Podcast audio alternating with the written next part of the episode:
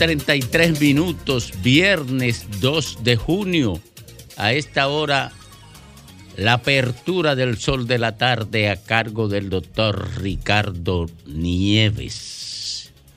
Gracias, señor Páez. Muchísimas gracias. 2 de junio, entramos en la temporada ciclónica y varios, varios fenómenos meteorológicos se presentarán en el Caribe insular durante esta época. 2 de junio, Alejandro, y echamos una mirada a las principales informaciones de este día que son noticias. Antes, antes, querido Alejandro, el, el panorama político. Y, y es que el panorama político siempre absorbe, ¿no? Todo. El, el presente, ¿no? El día a día de la vida dominicana. Pero, Domingo, nosotros propusimos una vez a un ministro de educación que nos diera tres escuelas. Así es. A ti, a Guerrero Heredia, a mí, a Ladio, tres escuelas. Y si en dos años no habíamos cambiado el rumbo del aprendizaje, tirábamos la toalla y nos entregábamos, decíamos, perdimos. Lo mantenemos hoy igual. Que el ministerio nos dé tres o cuatro escuelas, sin cambiar a nadie, sin sacar a nadie, dejando al director y dejando a todo el mundo.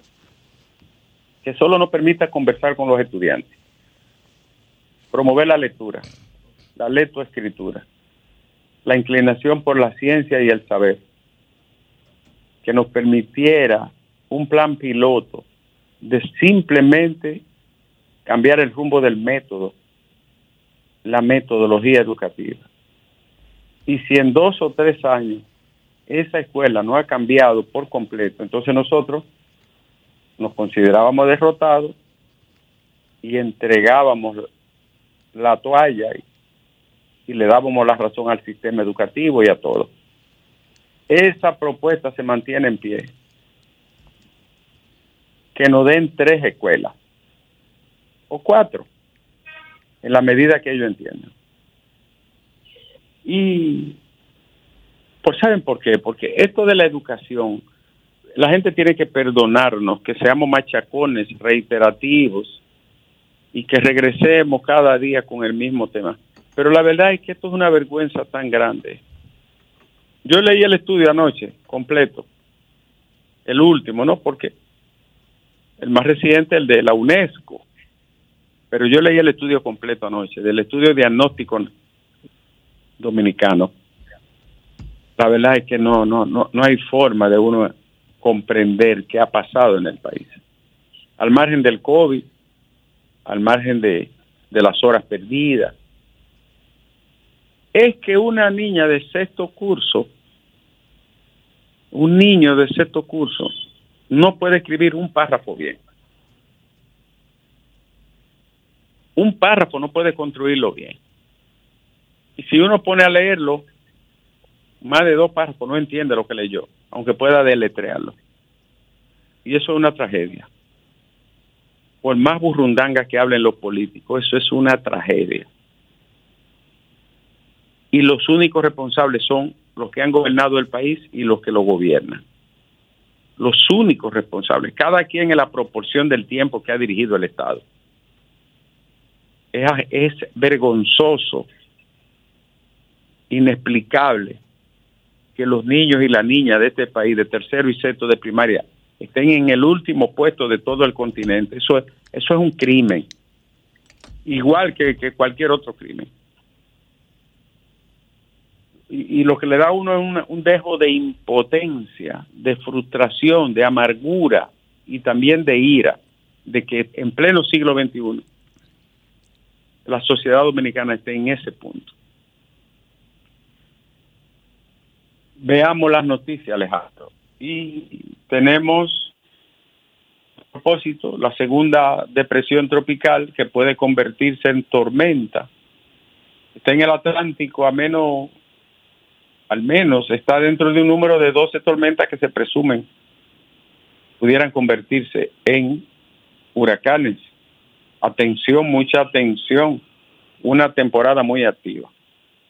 Y uno de los hombres que participó en la muerte del presidente Moïse Jovenel en Haití fue condenado a cadena perpetua. Se trata de Rodolph Yar, quien fue apresado en la República Dominicana en enero del año pasado. Cadena perpetua para este empresario, que fue uno de los ideólogos del magnicidio en, en Haití. Seguimos con las informaciones. El presidente de la Asociación Dominicana de Profesores visitó al defensor del pueblo para pedirle que actúe como mediador. Pero mediador de qué? Pero a mediar en qué y para qué. La, la ADP y los maestros lo que tienen que cumplir con su obligación exigir todos los derechos que le corresponden, lo apoyo, todo. Pensiones, planes de retiro, salario, todo lo que ustedes quieran. Pero cumplir con su, con su obligación. Porque ustedes son los maestros que dan menos clase en América. en América. Sí. Permíteme interrumpirte ahí para aclarar esto. Ellos tienen un contrato con el Estado Dominicano que establece que tienen que dar una determinada cantidad de horas clase por una cantidad determinada de dinero. Y ellos cogen el dinero, pero no cumplen con las horas clase. Lo, lo, que, mediadores. ¿Eh? Lo que escribió Andrés Mateo hoy, casi un 75% se pierde. Como si fueran un, como si fuera un elemento aparte del sistema. Perdóneme, maestro. Lo hemos apoyado la vida entera en su reclamo y quisiéramos que ganaran más, pero no me venga con ese, con esa, ese sainete porque ustedes lo que deben es de responder con su obligación de cumplir las horas clase. ¿Qué demandan los estudiantes dominicanos? Ustedes son los maestros que dan menos clase en el continente. Es una vergüenza también. Bueno, seguimos Alejandro con más informaciones. Y es que la Corte ratificó la prisión para Donald Guerrero y José Ramón Peralta que continuarán con la medida de coerción de prisión preventiva, tanto el ministro de Hacienda como el, ministro de la Presidencia. Señores, ha aumentado el COVID, presten atención a esto. ¿eh? Se registraron 94 casos ayer. Hay neumólogos que dicen que se debe poner la mascarilla donde hay muchas personas, porque hay un repunte de este virus que ya ha afectado de diferente manera a, muchas personas, aumentando considerablemente. Bueno, la disminución de la tasa de interés de 8.50 a 8, bajando 50 puntos duros, implicará liberalizar más dinero y también aumentar el circulante en el país. ¿Qué impacto tendrá eso? Motivo de debate y análisis del equipo hoy. Atención dominicanos, Punta Catalina, 40 días por mantenimiento estará fuera. Prepárense para recibir algunos prendiones más que apagones. 40 días por un mantenimiento mayor a Punta Catalina. Y dice Wilson Camacho, con relación a la prisión a Donald Guerrero y José Ramón Peralta, la prisión también es idónea no solo para los pobres, también para otros ciudadanos. Es cierto temblor de tierra con su epicentro en la provincia de Monseñor Noel, específicamente en Maimón, con 4.1 en la escala de Richter. Eso fue hoy, tembló la tierra. En la casa de Alejandro, En la casa de Alejandro el Grande. Y hay más.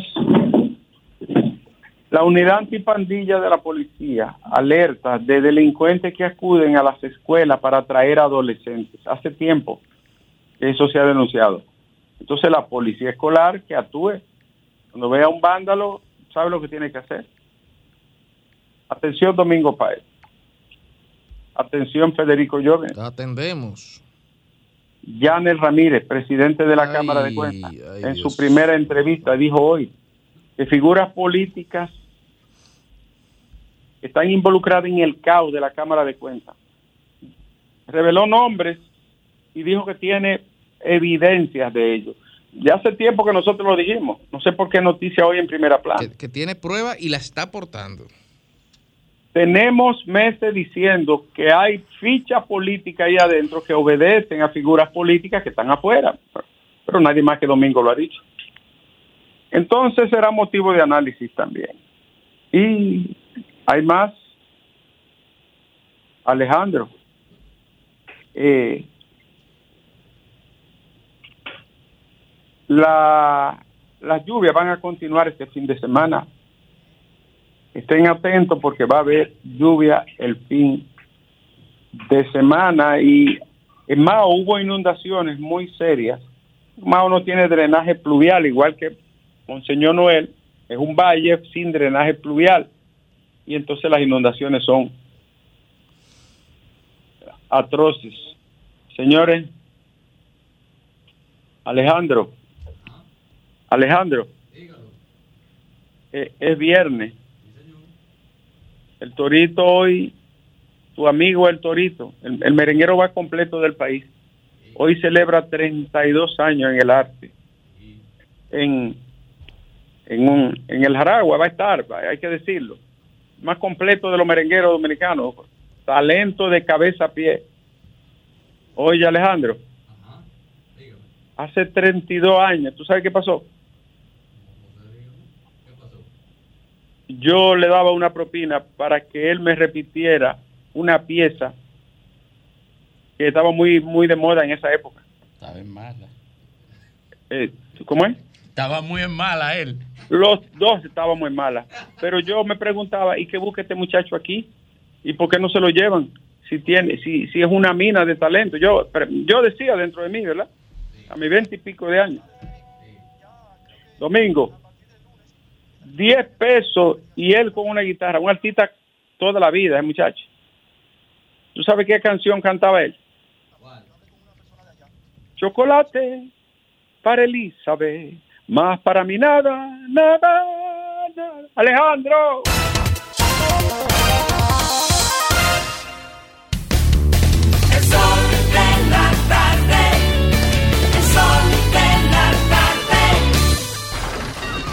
Comunícate 809-540-1065. 1-833-610-1065 desde los Estados Unidos. Sol 106.5, la más interactiva.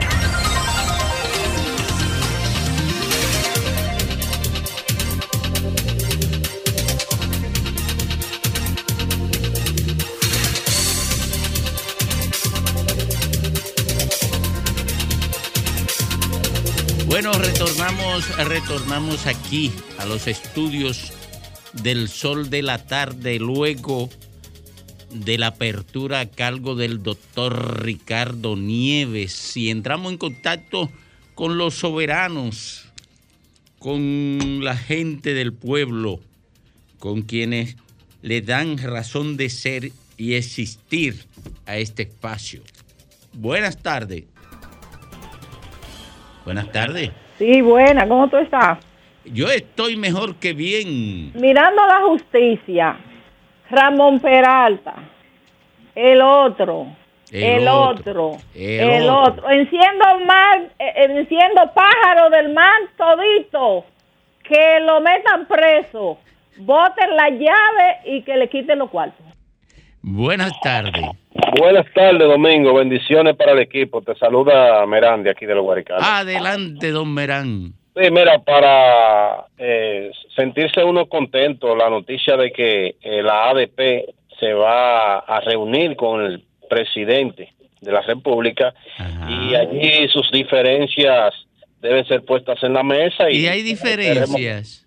Bueno, la diferencia en en muchos aspectos, porque tú sabes que... ¿Cuál es la diferencia, Merán? Porque yo no la conozco.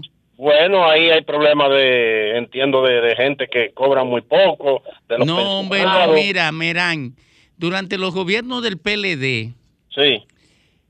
los eh, maestros se le aumentó de manera permanente. Son uno de los empleados públicos mejor pagados del país.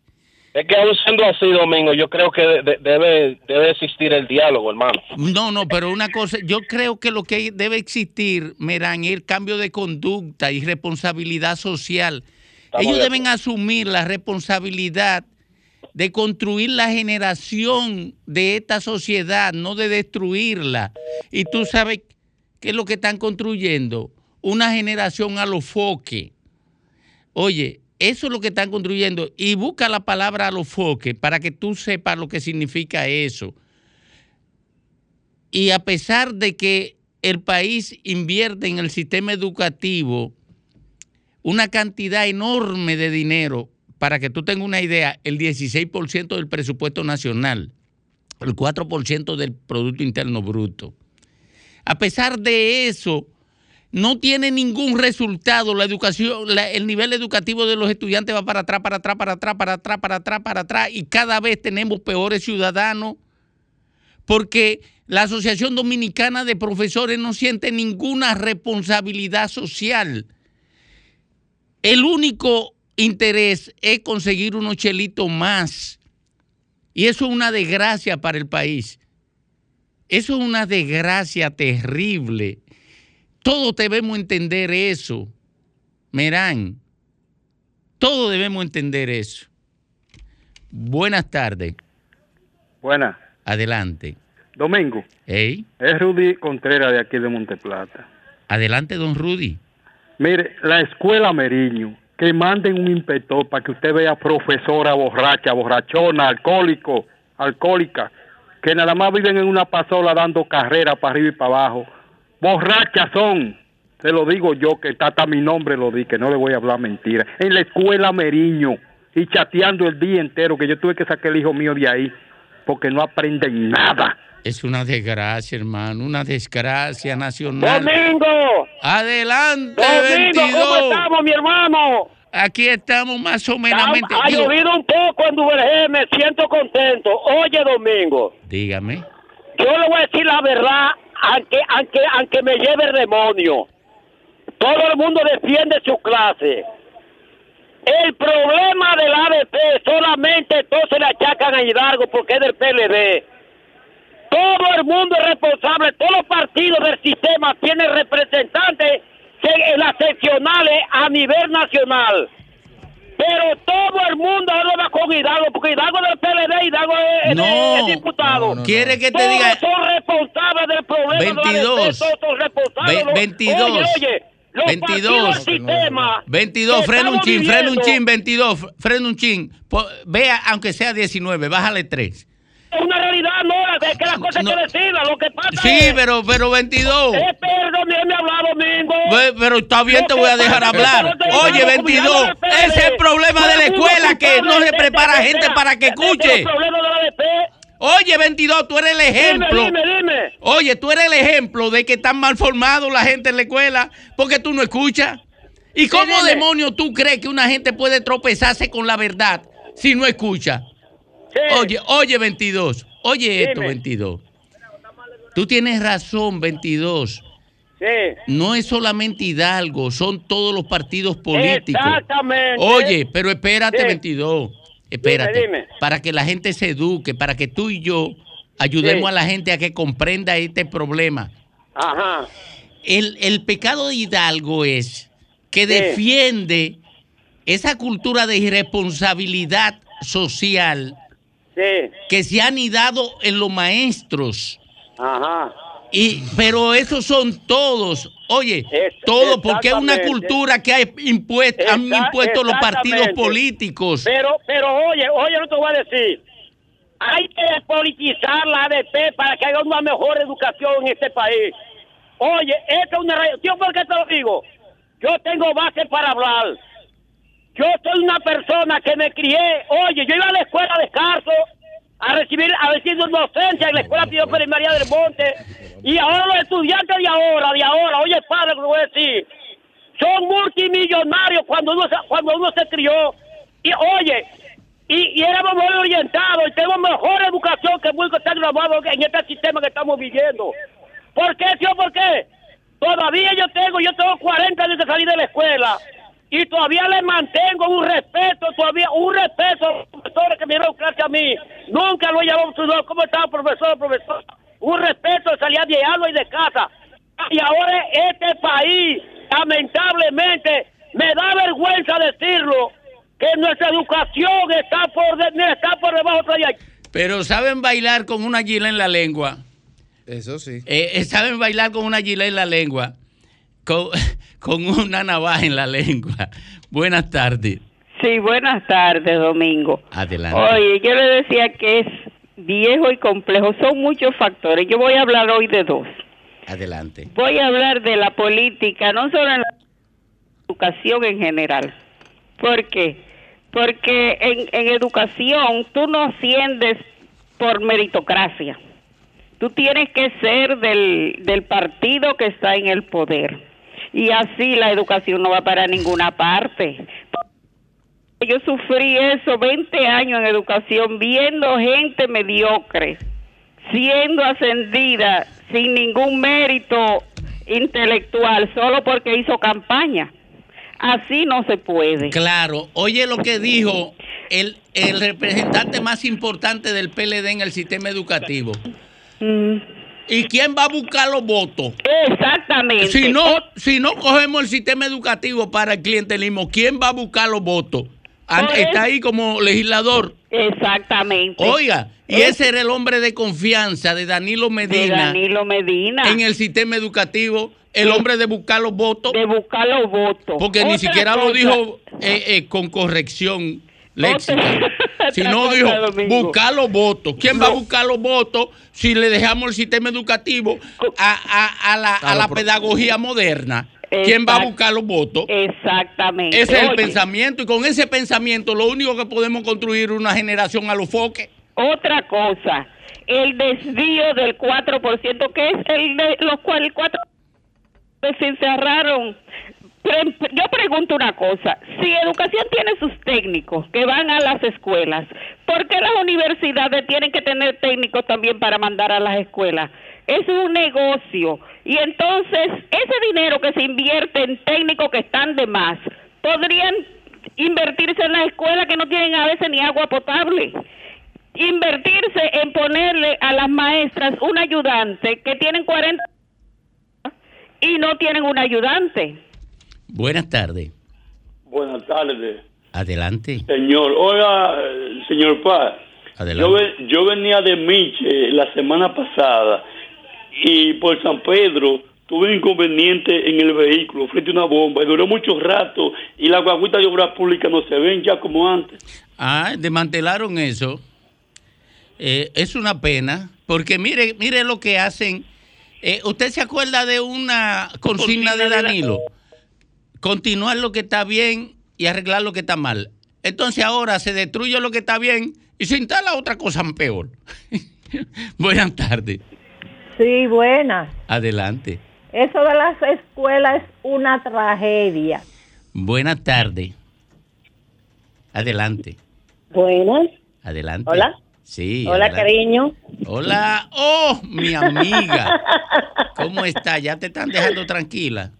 Ay, sí, se resolvió. Hasta llegué allá, me llevaron y todo, y yo. Oh, le dijeron que le iban allá a poner caso Mira, ¿tú, tú sabes cuál es.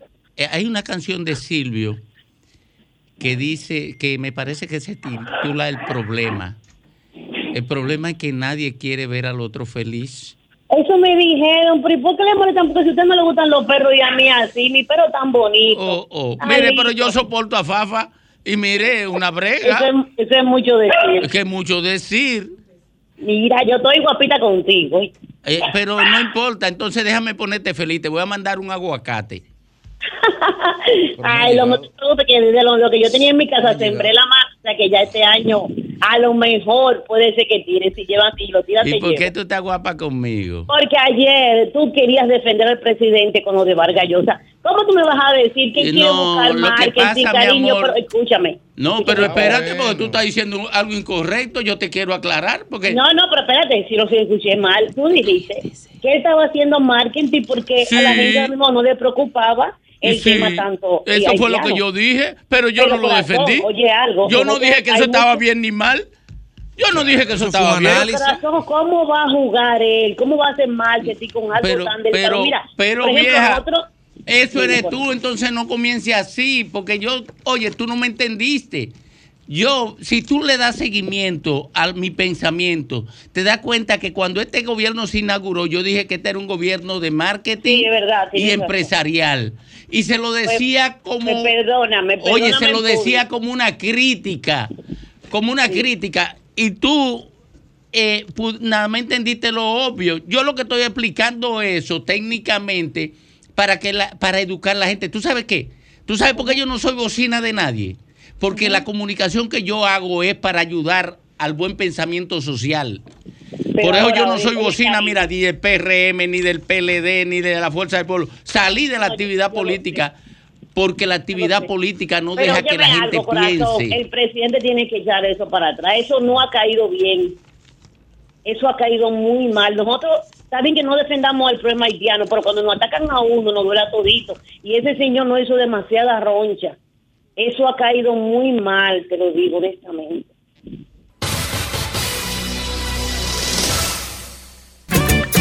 mediodía me cuenta que llega el atardecer y a las tres se siente como caliente el astro rey. El sol de la tarde, el sol de la tarde, el sol de la tarde, el sol de la tarde. Son 106.5.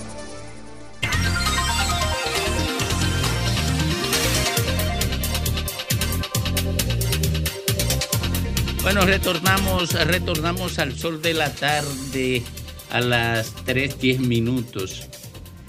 Hoy, compañeros y compañeras, eh, la Cámara de Diputados, la Comisión de Cámara de Cuentas, comenzó, inició temprano el proceso de interrogatorio a los integrantes del Pleno de la Cámara de Cuentas a partir de la atomización que se ha hecho pública ya y que ha originado debates y denuncias de todo tipo alrededor de la vida interna de la Cámara de Cuentas y han comenzado a salir ya eh, detalles sobre lo que ha ocurrido ahí durante los dos años y un poquito que tienen eh, en esos puestos sus cinco integrantes.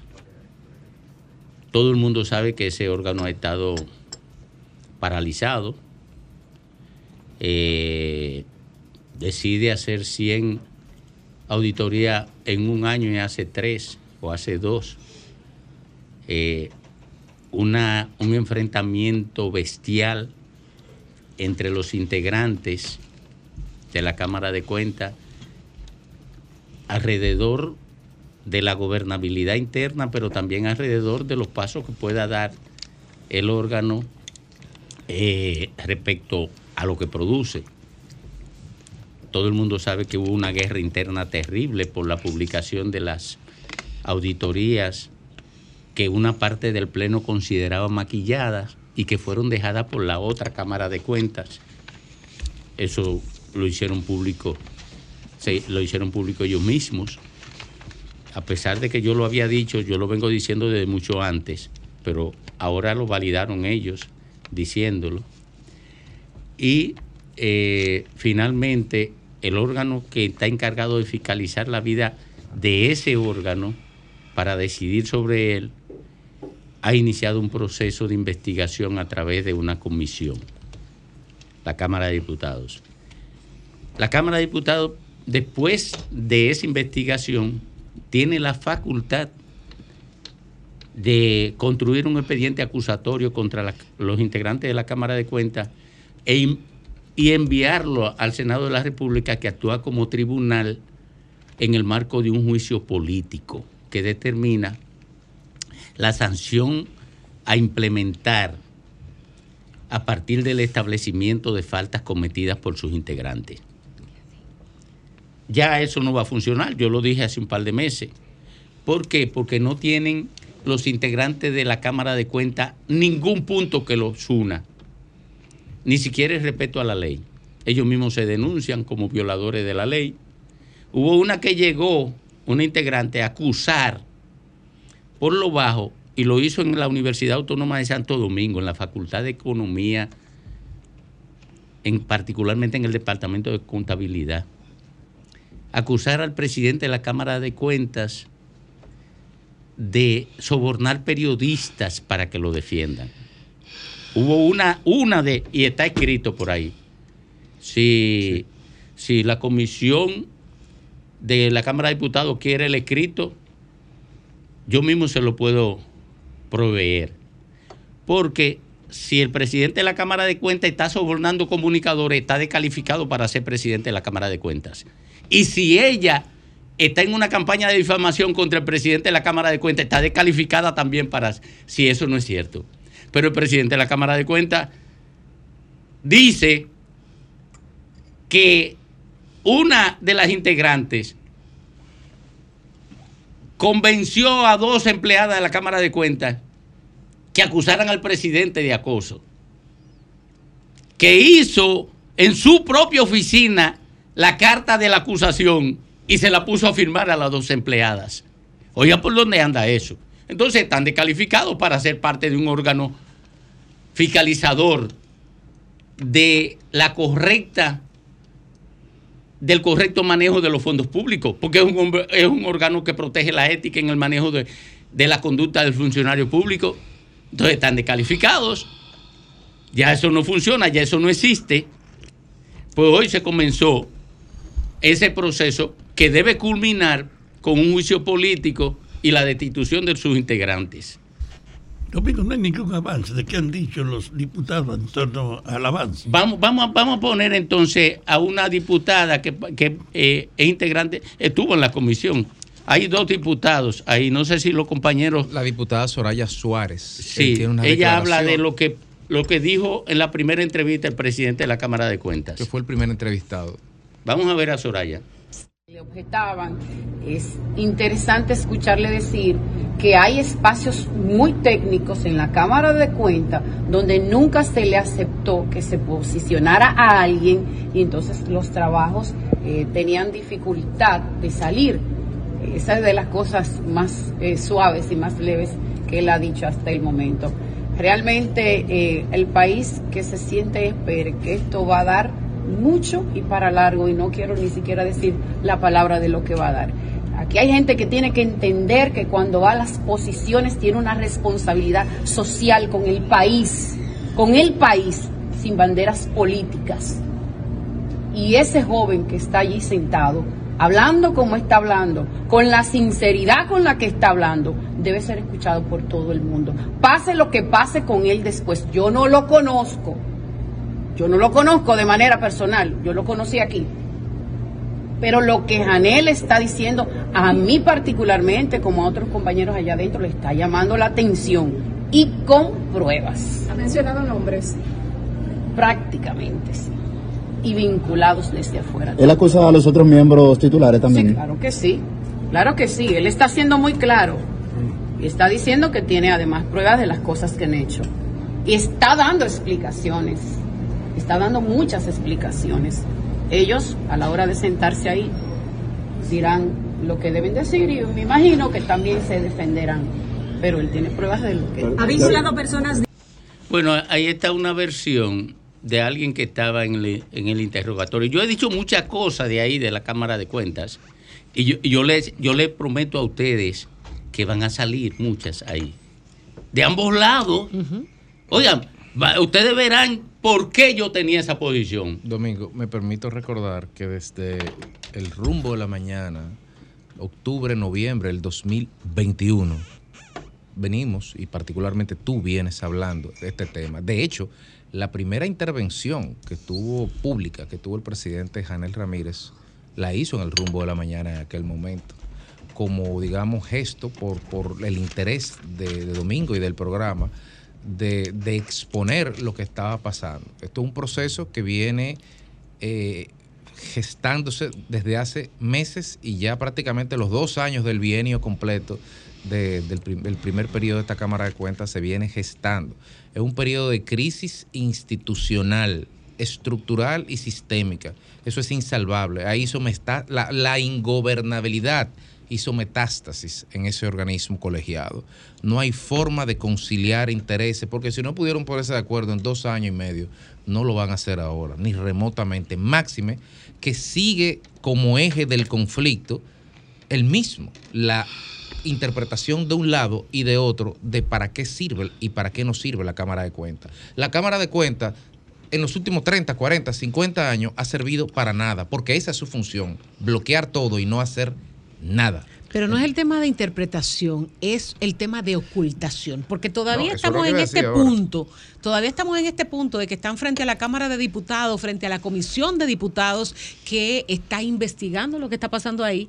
Hay miembros de la Cámara de Cuentas que insisten en que no se puede dilucidar algunos de los problemas que ha causado el conflicto porque sería eh, exteriorizar problemas demasiado delicados de un órgano como la Cámara de Cuentas. Señores, estamos en un punto ya irreversible de la crisis y aquí hay que lavar todos los trapos todo hay que sacarlo, no importa. En el río a la luz del día. Sí, no importa. Si usted entiende que eso es visceral, que eso pone en riesgo la democracia, que eso pone en riesgo la vida de gente, hay que batirlo todo si usted quiere limpiar un poquito la Cámara de Cuentas. Pero eso es irreversible. Hay ninguna de la gente que está ahora eh, frente a la Comisión de Diputados.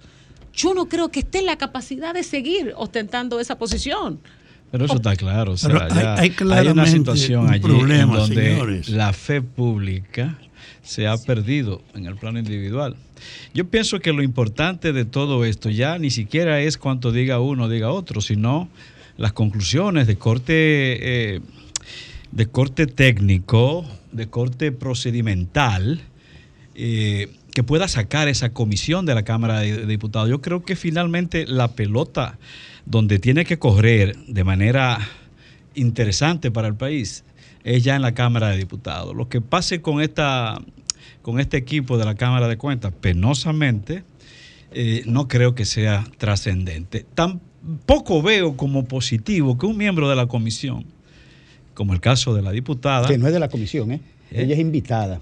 Pero igual, peor aún, no veo como adecuado, no veo correcto que estén sacando cosas que ni siquiera eh, hablan de manera transparente.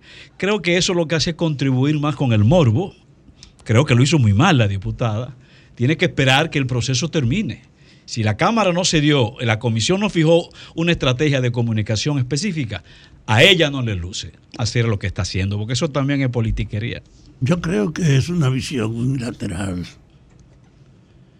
coincidencia de la crisis en la educación, de la crisis en la Cámara de Cuentas, que pone en evidencia que el tema de la corrupción y del manejo personal de los cargos es general. Porque lo que está pasando ahí no es un problema de ahora. Esa ha sido la práctica, que la Cámara de Cuentas es un instrumento de lo que la controlan. Lo mismo que está poniéndose en educación. Yo creo que los diputados deben hacer un esfuerzo por ver si puede cambiar de rumbo el predominio que tiene la vagabundería administrativa en todas las funciones de servicio público. Porque lo de la Cámara de Cuentas es insólito. La que tiene que regular incluso todo el proceso en lo que se cogen y se relevan autoridades. Y está puesta al desnudo como un centro que no puede defenderse. Yo celebro todo lo que pase y que ponga esto sobre la mesa. Pero la Cámara de Cuentas, junto con la crisis de la educación, pone en evidencia que este país de verdad hay que rehacerlo. Que no vacilen, que avancen en esas dos cosas, porque de ninguna manera podemos ser indiferentes al nivel de podredumbre en la gestión administrativa que tiene este país. disculpa que te tomo un minuto, Grimer. Eh, tú señalaste algo que es muy importante. Eh, la dimensión que tienen que tener, el conocimiento que tienen que tener los diputados acerca de la dimensión que tienen el frente, el desafío institucional que tienen. Porque Luis Abinader, y esto es un mensaje a los diputados del PRM, sobre todo, Luis Abinader llega y promueve unas altas cortes independientes. Y mal que bien, todas han funcionado. Incluso la Junta Central acaba de pasar una prueba de fuego medianamente razonable. Pero aquí la elección que, hizo ese Congreso, que hizo su Congreso esencialmente y su Senado, el tiro salió por la culata. Entonces hay que reivindicar eh, con una designación que esté a la altura de poder reposicionar la Cámara de Cuentas en el nivel de aspiracional de la sociedad y en lo que demanda el momento institucional de lucha contra la corrupción, porque esta ha sido la primera vez que yo recuerdo, y corríganme ustedes, que un procurador general, una procuradora general de la República va a una institución, a un despacho directo, a pedir cuentas. Yo no había visto, es una señal sintomática del problema que hay dentro. Yo solamente creeré en la absoluta transparencia y verticalidad de esta investigación si dentro de la comisión que se formuló dentro de la Cámara de Diputados como órgano fiscal de investigación, que luego iría en todo caso al órgano judicial, que sería el Senado, en el procedimiento que establece nuestra Constitución, solamente creeré absolutamente lo que salga de esa comisión si se decidió internamente la grabación íntegra de todo lo que él diga en audio y video para fines de transparencia pública. De lo contrario, de lo contrario, sé y estoy convencido, peso a Morocota, que buscarán bajadero y solución a particulares según los intereses de los que están ahí adentro como comisionados. Mira, yo he dicho que la Cámara de Cuentas la, la explotó la impunidad y que intervinieron políticos del Congreso Nacional y lo he situado en determinados partidos. Porque estaba informado. Simple y llanamente estaba informado de todo lo que ocurría ahí. Es más, yo tengo, yo tengo grabaciones de la Cámara de Cuentas, del Pleno, de ese desorden, que la tengo, de ese desorden de ahí adentro. Y participé y me reuní con, con charlatanes de ahí, que después dijeron, y tengo los videos donde dicen que no se reunieron conmigo. Dentro del pleno lo dijeron. Pero fue una gran cosa cuando dijeron que tú eres cómplice. Bueno, no hable mierda, Fafa. Cuando yo estoy hablando en serio. Que yo no estoy hablando eh, lo que era aquí. Yo no estoy hablando lo que era. Yo hago este trabajo para mí muy serio. Y se trata del interés del país. Yo, por eso no vengo de bocina de nadie. Ahí la corrupción y la impunidad explotó esa vaina. Eso es verdad. Le explotó. Porque quieren que aquí haya un régimen de corrupción permanente, con garantía permanente de impunidad. Eso es lo que ha pasado ahí en la Cámara de Cuentas. Simple y llanamente. Capturaron a tres para ponerla al servicio de la impunidad para que no saliera ninguna auditoría que pudiera generar un proceso en el Ministerio Público. Por eso tuvieron que ir, que ir Ministerio Público a reclamar que, que dejaran salir las auditorías. Ni la de este gobierno querían salir, porque aquí hay una parte de este gobierno que está de acuerdo con la impunidad.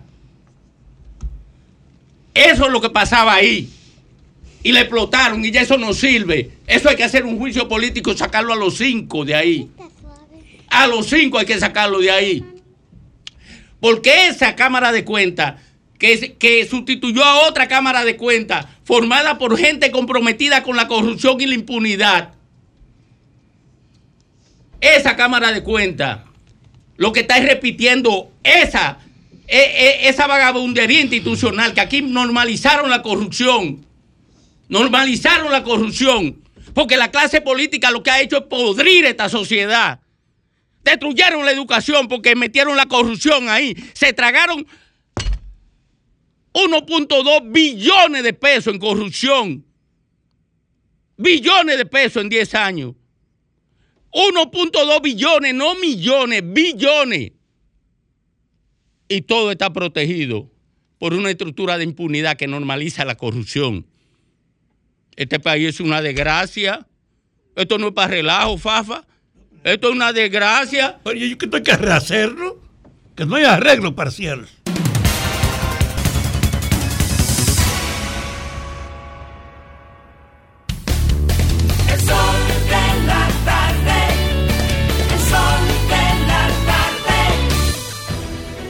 Sol 106.5, la más interactiva.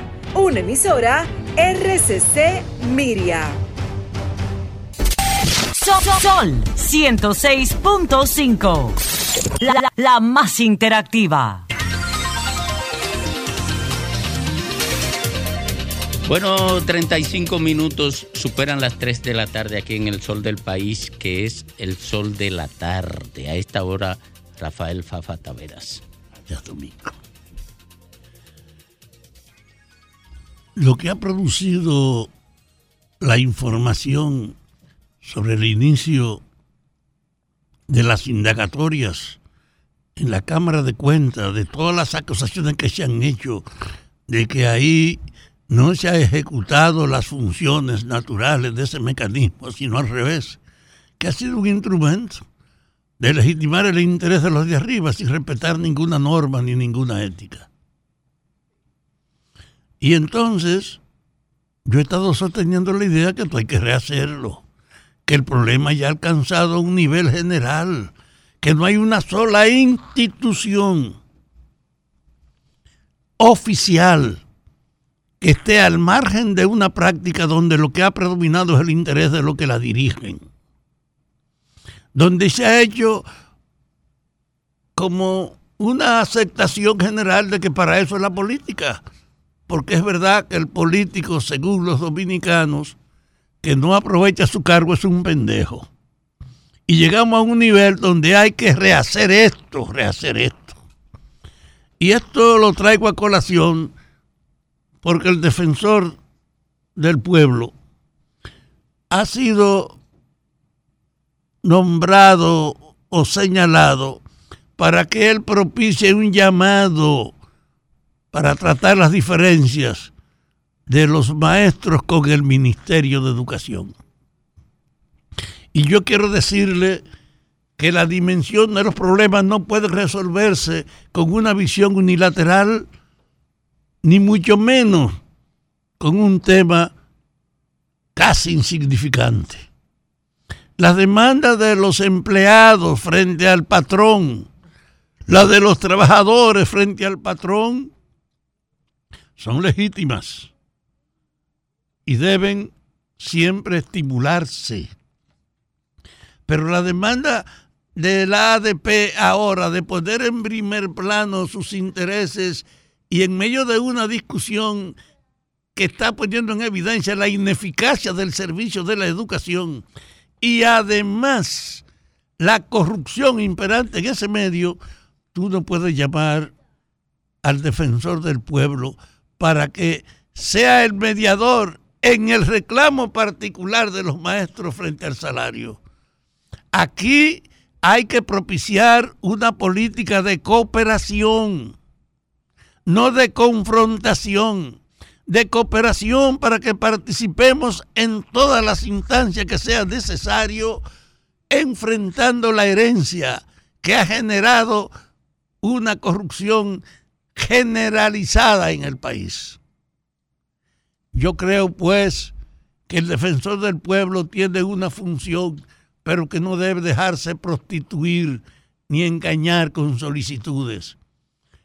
Es ridículo que ahora aparezca el defensor del pueblo, de que mediando entre los maestros y el Ministerio de Educación, sin tomar en cuenta que la educación es un relajo, que está muy por debajo de lo que era su responsabilidad, que ha fracasado, el hecho es que los dominicanos tienen un resultado de su Ministerio de Educación que lo tiene en último lugar en cuanto a calificaciones positivas de todo el continente americano en una situación donde también aparece que el manejo de los fondos de educación han sido administrados con un criterio también de interés particular, no para enfrentar ni sustentar otras posiciones superadoras. Ahí no se puede ir a abordar un tema.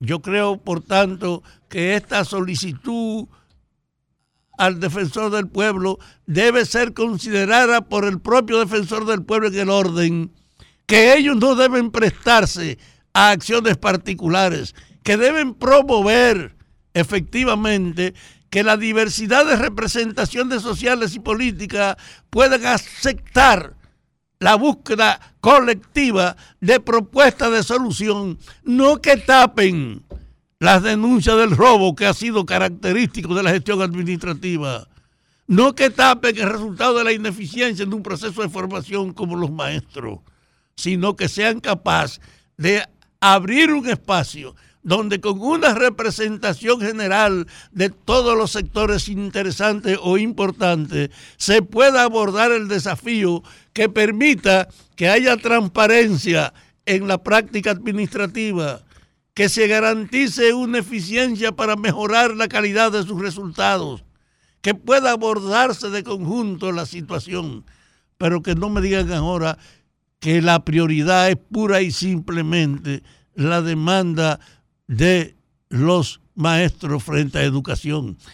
Insistimos, nosotros respaldamos todas las demandas, pero hemos llegado a un grado tal de la corrupción generalizada de este país que yo he sostenido que hay que refundarlo, que hay que rehacerlo y por lo tanto no es con remiendos ni con soluciones particulares, es logrando una actitud de compromiso para que en cada sector podamos propiciar la discusión de búsqueda de soluciones superadoras de una herencia que nadie puede defender. Y no que querramos con la práctica política aprovechar esas situaciones simplemente para desde la oposición criticar al gobierno en lo que pasa ahora, en lo que pasó ayer y pasar por alto la esencia de la cuestión que es estamos ante una acumulación indetenible hasta ahora de la corrupción que ha dañado todas las funciones. Rehacer este país obliga a crear una conciencia de la desgracia que estamos viviendo y ver si puede plantearse un ambiente donde discutamos de conjunto soluciones superadoras de la herencia y guías para consolidar el futuro estamos en una época dada para la concertación y el compromiso buscando soluciones, no para defender los intereses particulares.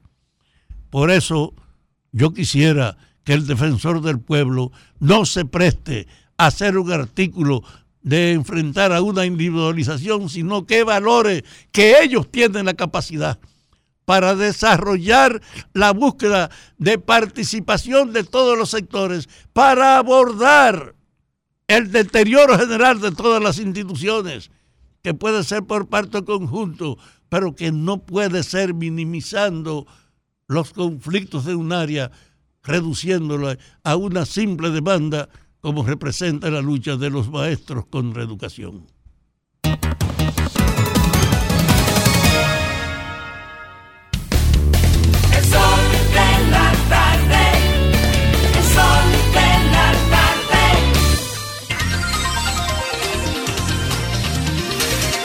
Bueno, a las 3.43 minutos en el sol de la tarde, la dama del sol, Diurca Pérez. Muchísimas gracias, Domingo.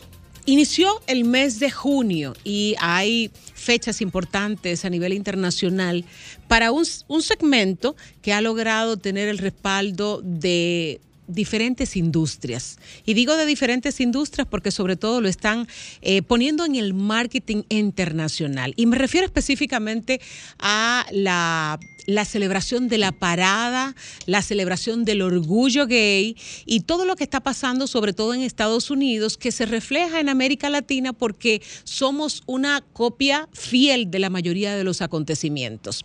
Major League Baseball hoy está en medio de un escándalo que lo obligó a tener que quitar su logo eh, en respaldo a la parada, la parada homosexual en Estados Unidos y el mes del orgullo gay. ¿Por qué? Por el rechazo de gran parte de la población en redes sociales, de la población incluso en físico que ha mostrado su disgusto. Y mucha gente dice, bueno, esos son intolerantes a los que son gay. No. ¿Usted sabe qué es lo que pasa? Que ya la gente se ha hartado de que se quiere establecer una agenda con el tema de la tolerancia. Tolerantes, somos la mayoría.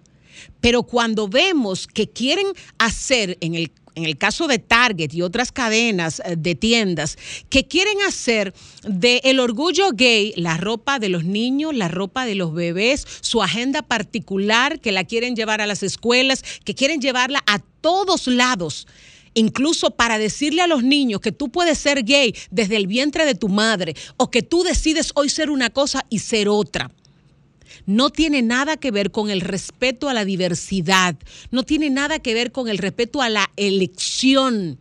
A mí particularmente no me importa con quién usted salga, no me importa con quién usted se acueste, pero no querramos utilizar a los niños, que es el sector más vulnerable de los humanos, para usted meterle en la cabeza lo que usted quiera que ellos sean, no darle la elección de que ellos sean lo que ellos quieran ser y que se definan correspondiente a las etapas en que viven, sino que le quieran meter entre ceja y ceja en buen dominicano, que usted tiene que ser gay para poderle caer bien a todo el mundo, que usted tiene que salir con una bandera eh, de todos los colores para que usted pueda mostrar que usted es tolerante, respetuoso con las personas que tienen la elección que sea. El respeto tiene que ser fundamental, pero con quien usted se acueste no debe ser un problema de nadie más que de usted y de su pareja. A mí particularmente, lo repito, no me importa con quién usted se acueste. En siendo mayor de edad y que sea consentido, no es mi problema. Pero a mí particularmente, repito, me tiene hastiada la agenda que quieren obligarnos a asumir y no importa si somos mayores. Me parece perfecto. Y no importa si usted es homosexual, heterosexual o de la, de la Q, de la G. No, no importa. Ese no es mi problema. Ese es un problema personal y no creo que sea un problema. Es una situación y una elección personal. Pero esta reacción que ha tenido la gente en contra de Major League Baseball le dice a usted que ya el vaso llegó a su tope, que ya tienen que parar y volver al tema del respeto, volver al tema de que cuando comienzan los derechos de uno, ahí termina el derecho del otro.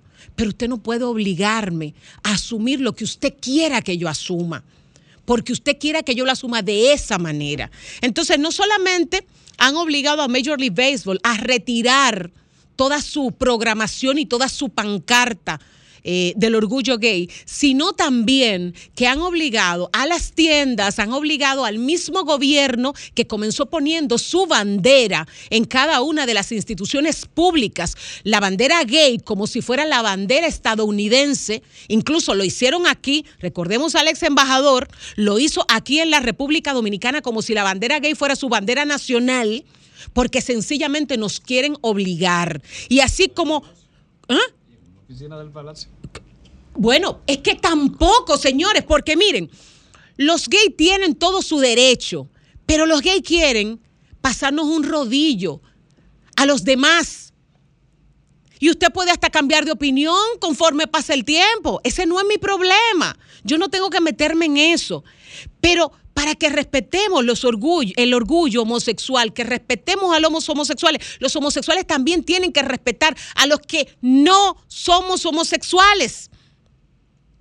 Por favor, de lo que se trata es de respeto. No se trata de que yo tenga que vestirme con la ropa que usted se viste, ni usted con la mía el tema es de respeto. Y ya mucha gente y la comunidad estadounidense que está llegando a límites increíbles que no pensábamos que íbamos ver, a ver, ahora está reaccionando de la peor manera porque le han rebosado la copa el respeto tiene que ser lo primordial. El respeto a los homosexuales, a los heterosexuales y a todo individuo por el simple hecho de ser un individuo y poder tener la elección de, de salir con lo que quiera o elegir lo que quiera, simplemente.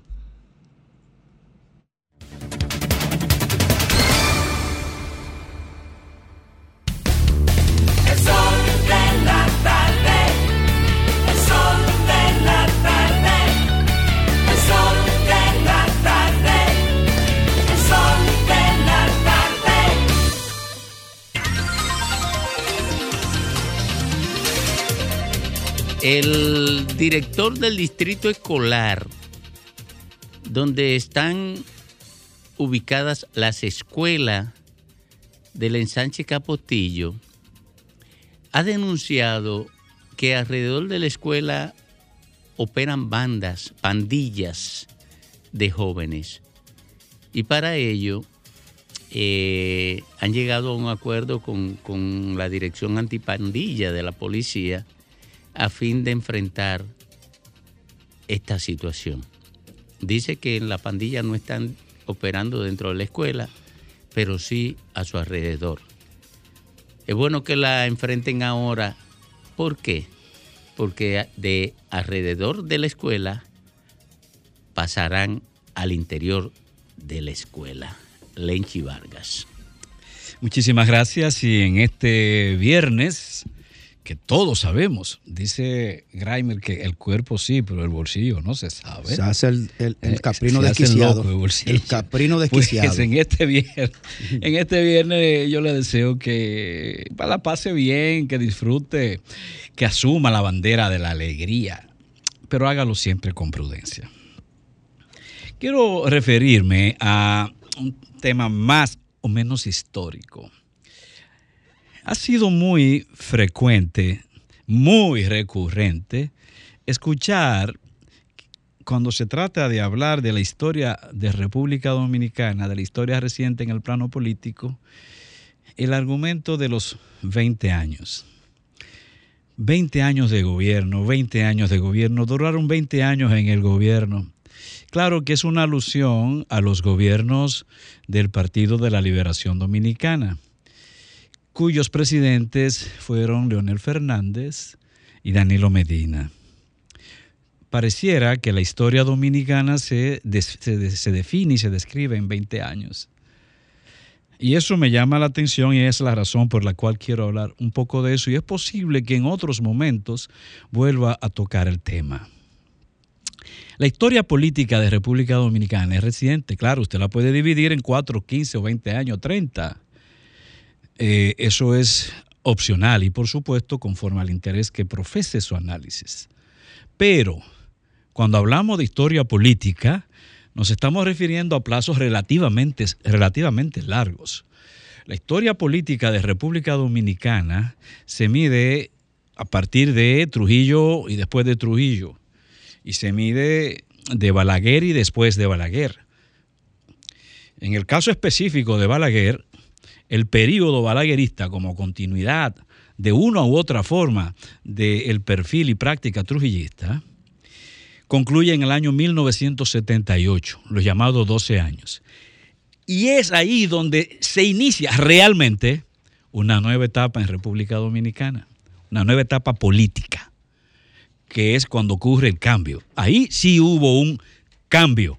Y de hecho fue una consigna que caló el cambio, el cambio de Balaguer a el presidente Guzmán, el cambio del reformismo, el trujillismo, el balaguerismo hacia el PRDismo y expresiones liberales de gobierno.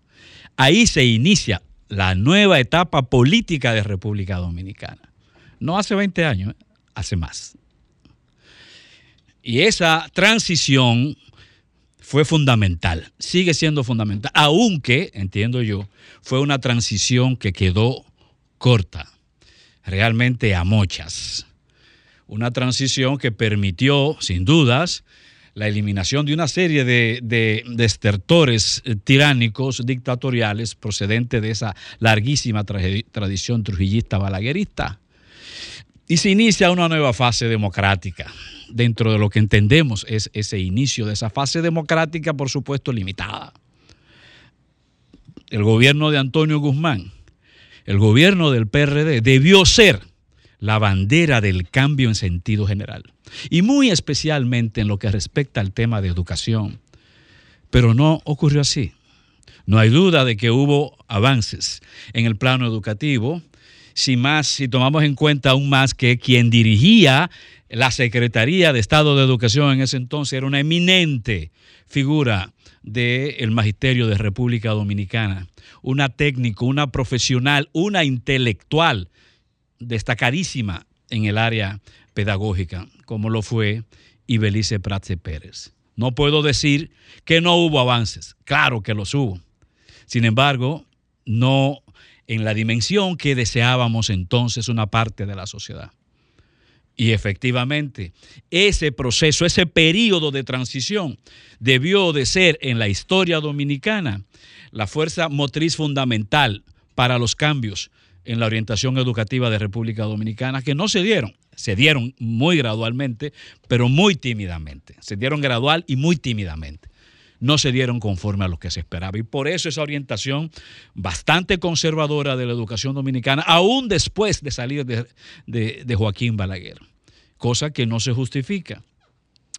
Posterior a Antonio Guzmán, y que, y que conste, que en el plano moral y en el plano de corrupción, por supuesto que hubo muchas también de acusaciones de corrupción en ese periodo, las hubo, en menor proporción que, que lo que Balaguer mostraba, que Balaguer fue el padre de la corrupción institucionalizada en República Dominicana, pero hubo muchas denuncias de corrupción, a tal grado que se hablaba de sectores hasta familiares vinculados a Antonio Guzmán, y se hablaba de la pena y se hablaba de de la depresión, la vergüenza, simple y llanamente eran rumores que dominaban la mente de Antonio Guzmán y quizás eso le llevó a suicidarse. Un gobierno que, por cierto, como muestra de, de, la falencia de ese proceso de cambio que debió de darse, llevó al mismo Peña Gómez a definirlo como el gobierno no suyo ni del PRD. Y este gobierno dio paso a otro gobierno del PRD en el año 1982 que se entendía de orientación más liberal, a cuya cabeza estaba Jorge, eh, Jorge Blanco, Salvador Jorge Blanco. Pues ocurre que tampoco hubo grandes cambios a nivel educativo. De nuevo, algunas dosis de modificaciones. No los hubo penosamente en ese proceso todavía de transición del cambio del balaguerismo al PRDismo, a la democracia y a, la orientación eh, liberal del gobierno.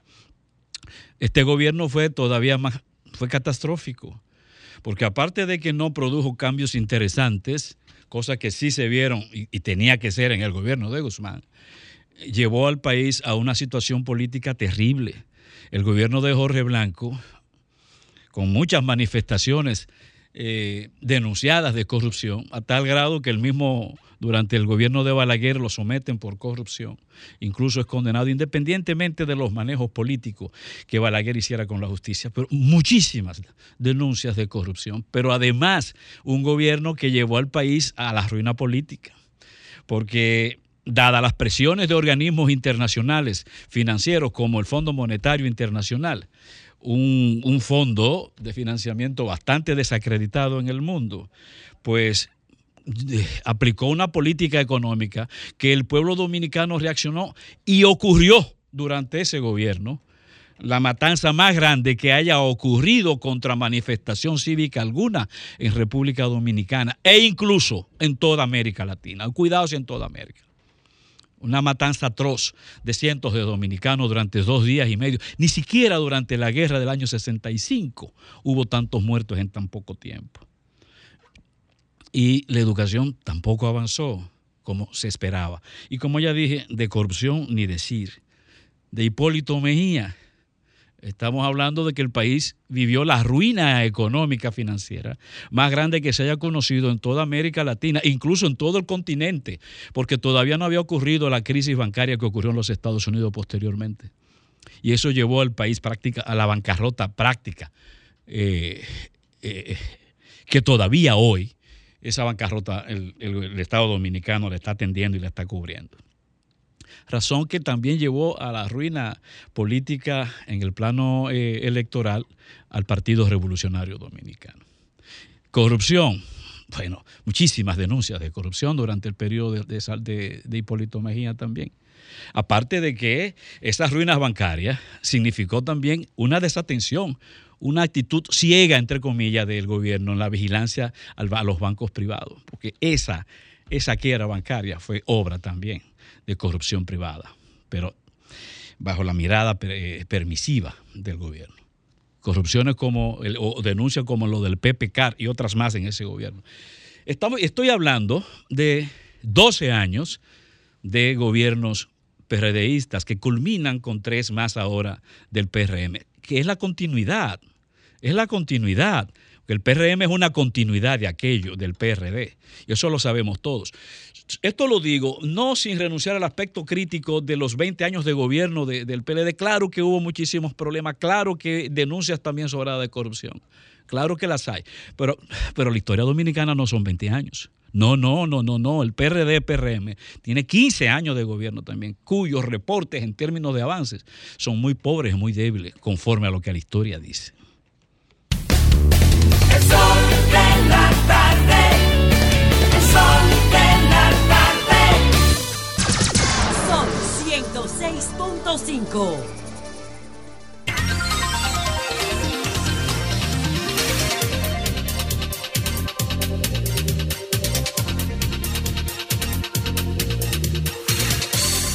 Bueno, son las 4, 8 minutos aquí en el sol del país, en el sol de la tarde. Víctor Díaz es regidor en la alcaldía de Villa Altagracia.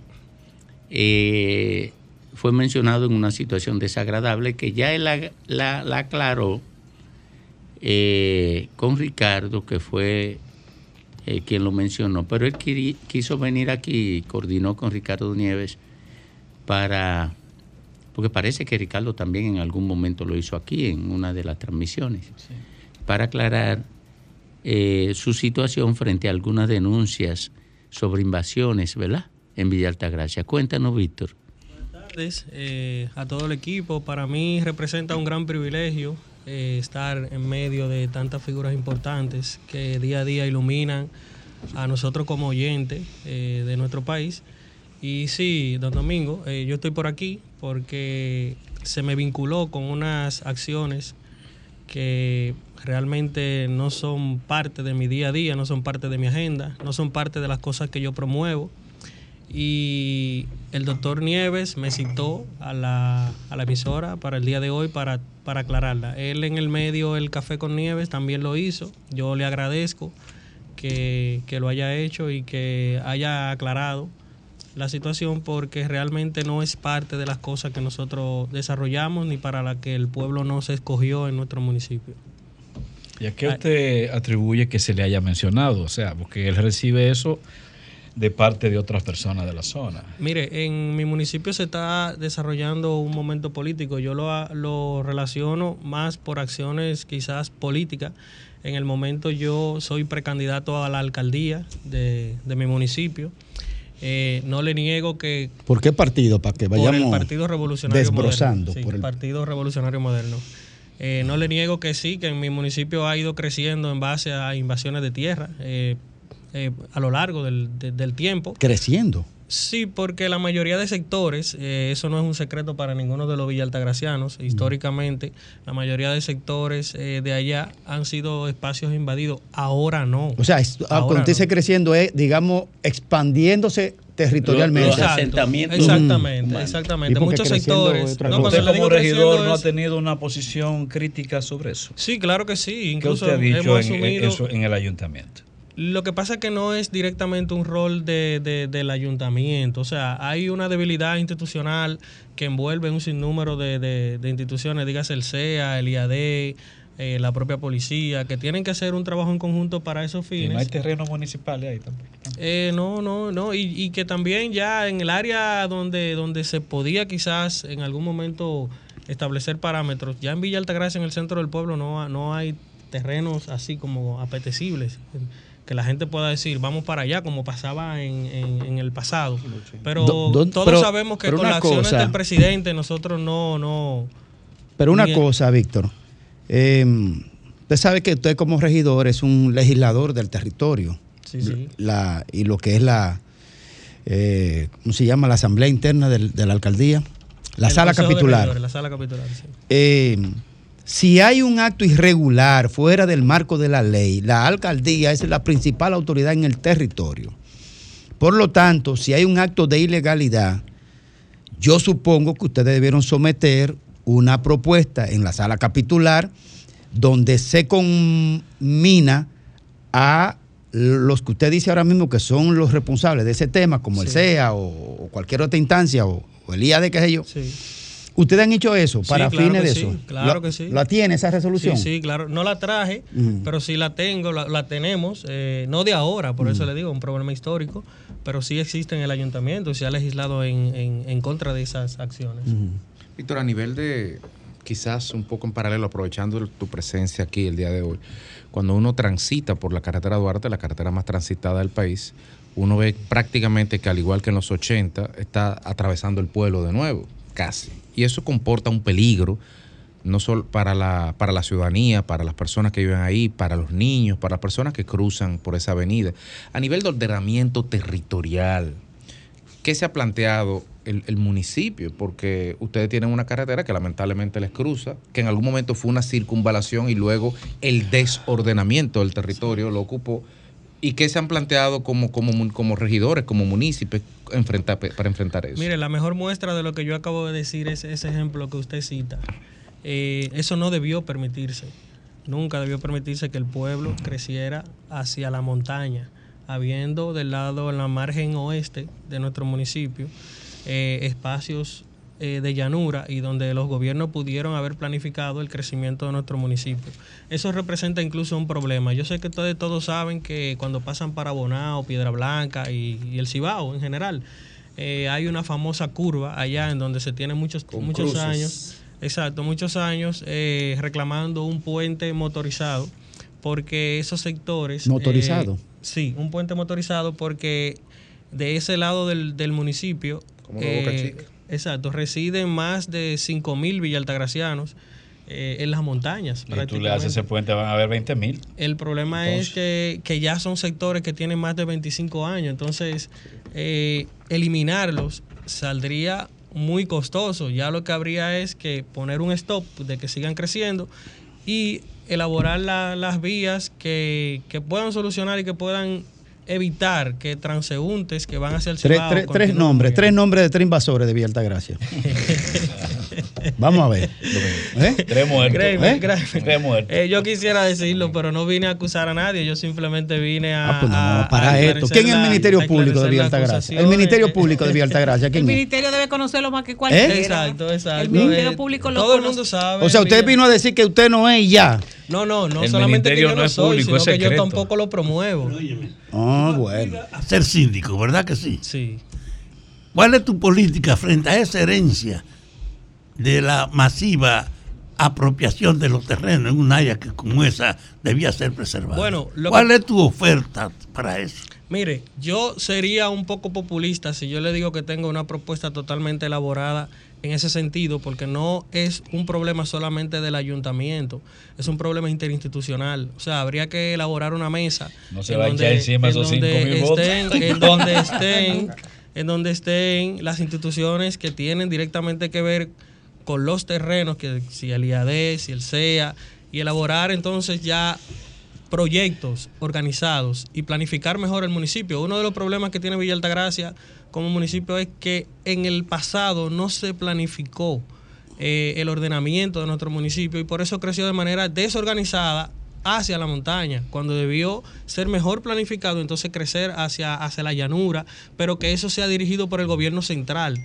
no que se le entreguen los terrenos a personas para que construyan quizás a su consideración, donde todo el mundo sabe que cuando se hace de esa manera, Villa Altagracia siendo un municipio pobre, no hay las condiciones económicas para generar quizás un crecimiento. Pero que yo quiero saber, ¿qué tú ofreces como línea para enfrentar ese problema? Bueno, mi mejor ofrecimiento es una mesa de, del diálogo, de trabajo, eh, llevarle ya propuestas al, gobierno al gobierno central para que sea quien dirija el crecimiento del municipio en base a propuestas que nosotros como municipio podamos entonces eh, presentarle al gobierno y que sean financiadas. por ¿Esos ataques a ti vienen de tu propio partido o de dónde vienen? Esos, esos tiros, ¿de dónde vienen? Yo entiendo que son personas interesadas, sí. Eh, pero, de tu propio partido. Sí, sí, puedo decir que de mi propio partido y de, y de personas que quizás entienden que hay que cortarme la sala para yo no seguir desarrollándome, eh, pero no me preocupa. Realmente en mi, en mi territorio no me preocupa porque a mí en Villa Altagracia todo el mundo me conoce,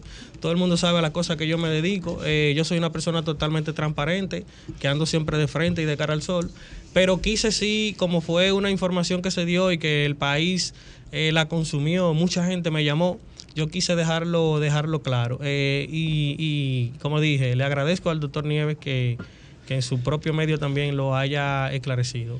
El pez sabe nadar. No, que el pez sabe nadar. Víctor Díaz, regidor de la alcaldía de Villa Altagracia. Gracias por acompañarnos esta tarde aquí. Gracias a ustedes.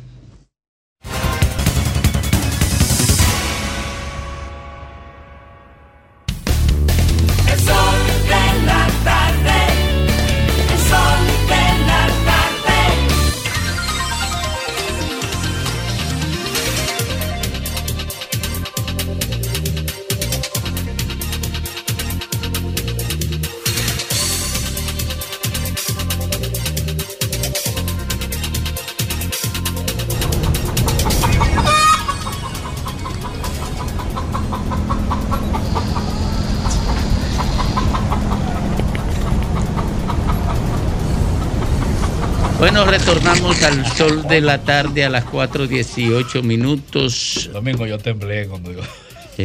Cuando yo oí esa vaina. No, no, porque lo estaba pidiendo. Yo temblé pensando que estábamos en el aire. No, no, estábamos en el, estábamos en el huevo. Es que, se soltó la granja. Somos veteranos. Alejandro un conspirador, pero no tanto. quitando minutos. No, no, pero, pero Graeme está pidiendo cosas extrañas hoy. Yo no sé por qué. Hoy es viernes. Estamos en junio. No, y, y, este es el mes. ¿Cuál es ese, ese, ese café.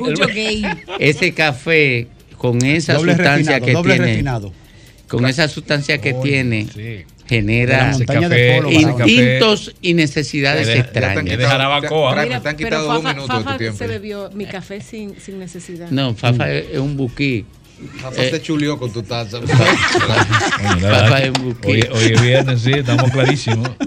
Graimer Méndez. Bueno, Viernes, viernes. Gracias a toda la audiencia. De este Sol de la Tarde, el Sol del País, de RCC Media, la más poderosa y efectiva plataforma de comunicación de la República Dominicana. Honrar, honra. Quiero saludar y felicitar a la Fundación del Boulevard de las Estrellas que dirige nuestro gran amigo, compañero y colega Carlos Batista Matos, una figura emblemática de la comunicación dominicana del, arte, del espectáculo, del entretenimiento y de la cultura. Realmente un gran trabajador de una constancia impresionante a lo largo de su larga trayectoria y ha impulsado por años el Boulevard de las Estrellas, que es un espacio de reconocimiento a lo que tiene que ver con eh, reconocer la trayectoria de grandes figuras y en este caso, caramba, qué trilogía más poderosa de aporte al engrandecimiento de una, de, una marca que se llama República Dominicana y ellos son Don Nini Cáfaro, el eterno, el eterno intérprete de Por Amor, un gran dominicano, Don Rafael Solano, ese gran autor, compositor, eh, eh, marca identitaria del pueblo dominicano. Don Fernando Casado, Dios mío, cuánta trayectoria, cuánta investigación, un musicólogo, un gran eh, eh, datador de lo que es la, la cultura antillana, hispanoamericana y dominicana y caribeña. Don Fernando Casado, ellos tres fueron reconocidos en el Boulevard de las Estrellas, simultáneamente en la que estuvo el presidente de la República, eh, don Luis Abinader, también estuvo la ministra de Cultura. Eh, también estuvieron presentes, por supuesto, Carlos Batista, presidente del Boulevard, una gran cantidad de, figuras del arte, del espectáculo, de la sociedad en general. Y bueno, eh, reconocer, ahí estuvieron, por supuesto, presentes eh, los homenajeados. Así que muchas felicidades. Esperamos que la población vaya a visitar el Boulevard de las Estrellas, eh, que esté, eh, le sugerimos. Bueno, estuvo don Feyo Suberví, que fue creo que en, los finales de su gestión que se inició esta, quien fuera alcalde de la ciudad, esta gestión de un espacio público para el arte y la cultura. Eh, creo que hay que darle vida, creo que darle más iluminación, un poco más de seguridad en materia de cámara y algunas cositas, algunos detalles, pero eh, creo que es un gran acto. Friendly, pero pon la figura del presidente ahí. ¿Él la puso? Ah, bueno, no, no, no, no, no. Ah, sí, develando las estrellas y cosas. Uno solo aquí hablando y Friendly nos, nos suelta en el abandono en materia de imágenes. Bueno, miren, la vicepresidenta de la República, doña Raquel Peña, la muy eficiente vicepresidenta de la República realmente, que quien pasar prácticamente del anonimato a ser una figura pública nacional, eh, que ha hecho bien, muy bien su trabajo, se ha pronunciado con relación a lo que ha sido la crítica que se ha generalizado eh, con relación al otorgamiento de la nacionalidad dominicana a Vargas Llosa, a Mario Vargas Llosa. Bueno, ¿qué ha dicho la vicepresidenta? La vicepresidenta ha dicho que bueno, que la gente tiene derecho, todos tienen derecho a rectificar. ¿Qué le está diciendo? A Vargas Llosa y a la población y a los periodistas que le preguntaron respecto del tema. Ah, todos los dominicanos, todos tenemos derecho a rectificar. Ciertamente, todos tenemos derecho a rectificar, todos tenemos en esa condición humana que nos persigue el error, eh, los aciertos y los errores son consustancial al ser humano. Y muy bien, todos tenemos, todos tenemos derecho a rectificar. Pero ¿cuándo ha rectificado el señor Vargas Llosa? ¿Cuándo ha, ha expresado un comunicado diciendo me equivoqué? Cuando nos llamó hitlerianos, que nos comparó con los centros de exterminio de Hitler con relación a los judíos y llamó los, los parias del Caribe como que nosotros considerábamos inferior y que éramos xenófobos, racistas contra el pueblo haitiano por la constitución, por el constitucional que, eh, eh, digamos que promulgó la 168.13 a propósito de todo un conflicto de petición de nacionalidad gente que no tenía las condiciones para tener la nacionalidad dominicana porque le antecede un hecho jurídico de no tenencia de documentación y nacer en condiciones de irregularidad en territorio dominicano. Bueno, si ejercer el derecho nos hace hitleriano, nos hace nazis, nos hace racistas y xenófobos, bueno, Sí, todos tenemos derecho a equivocarnos, ha dicho la, vicepresidenta, doña Raquel, sobre Vargas Llosa y su nacionalidad. Pero ¿cuándo él se ha pronunciado? ¿Cuándo él, cuando, cuando él ha dicho me equivoqué? Fue un error. República Dominicana lo que es un puente de favorabilidad para el pueblo haitiano.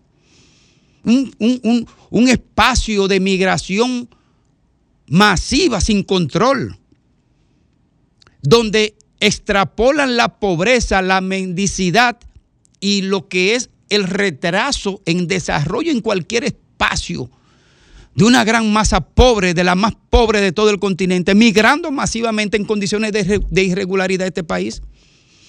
¿Dónde está la excusa de Vargas Llosa a este país? ¿Dónde está? O pero usted no puede ser ciudadano de un país que usted lo, usted lo considera hitleriano, y nazista, y racista, y xenófobo. ¿Dónde está su excusa? ¿Dónde está, eh, ¿Dónde está su postura de que el constitucional dominicano y el, y el marco jurídico de este país no se equivocó en, el, en torno al control migratorio de ilegalidad? Entonces, bueno, si todos tenemos derecho a reivindicarnos, pídaselo, señora vicepresidenta, a Vargas Llosa. Ya el Instituto Duartiano se pronunció con relación a esta situación. Reivindicarnos, señora vicepresidenta, dígale a Vargas Llosa que le pida disculpas a este país y que admita que se equivocó.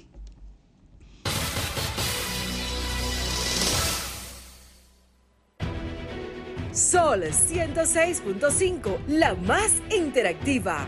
Una emisora RCC Miria.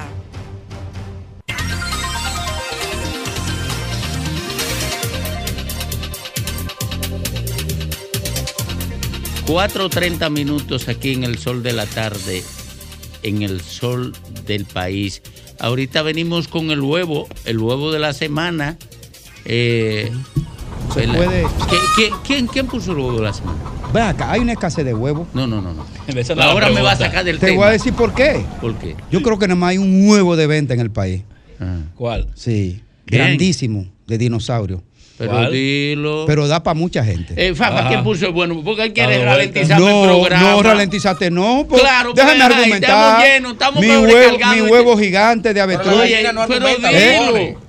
¿Cómo la gallina. Es lo que más argumenta su huevo. Oye, la, la, la, gallina, ¿cómo se llama? Lo, lo Cacarea después. Después de poner huevo, tú quieres cacarear antes. En el centro del palacio pusieron un huevo grandísimo con Vargas Llosa. ¿Pero quién? El presidente de la República. ¿Quién puso Vargas huevo? Fafa? Fafa, ¿quién puso huevo? No, yo quiero hacer un comentario breve sobre ah, ese huevo que te ah, Oye, que un premio Nobel que ha dicho pero ese pero es huevo la semana tú pones el tuyo. pero tú pones tu huevo. Yo diciendo que viendo serenamente la situación que un premio Nobel que ha dado una versión tan despreciable del país que él termine aceptando la nacionalidad es una autocrítica porque él terminó aceptando. Eh, ya, ya tiene que pedir perdón, porque con aceptar la nacionalidad, ya, el perdón está dado. Oh, yo, mira, yo he dicho. Además, el gobierno dio Cabulla, vuelve y tira. De la publicidad internacional. La, la gallina empujó para adentro. Antonio Payán no me hace caso a mí. pero yo digo que Fafa lo que viene aquí a boicotear el programa. Oye, ya está rompiendo el huevo. A boicotear el programa que viene. Yo quiero aquí tocar un tema muy serio. Mira, hay, he recibido unas fotografías y un video de la manera en que hay vive una señora en el patio de la casa de quienes se presumen son sus familiares de una manera hacinada, triste, de una manera no le cambian la ropa, no le dan comida, es la denuncia que nos hacen los vecinos. Ahí está, la, ahí está el video, la imagen. Ella es la señora Altagracia, en la calle Acueductos Rurales número 15, en la parte atrás. Ese es el patio de la vivienda. La señora está ahí día y noche. Eso es el millón, cerca de la Núñez de Cáceres, por ahí, en, en, esa parte del, detrás del supermercado. Ahí, ahí, y por favor, quiero la atención de las autoridades, porque esto ya no es un problema de familia, no es un problema de ella particularmente. Miren el estado en el que se encuentra esa señora. Lo único que come es mango porque está debajo de una mata de mango, cae la fruta y eso es lo que ella encuentra. Parece eh, que ella tiene problemas mentales, pero esto es un asunto para tomarlo para si esa es su familia, quitársela a la familia, darle la atención médica, darle la higiene que necesita la gente del CONAPE. Atención CONAPE, ¿dónde es eso? Repite la dirección. Eso es en la calle Acueductos Rurales número 15, en la parte de atrás. ¿De dónde? ¿De qué sector? Del sector El Millón. El Millón. Ahí, eh, Atención CONAPE. De Cáceres.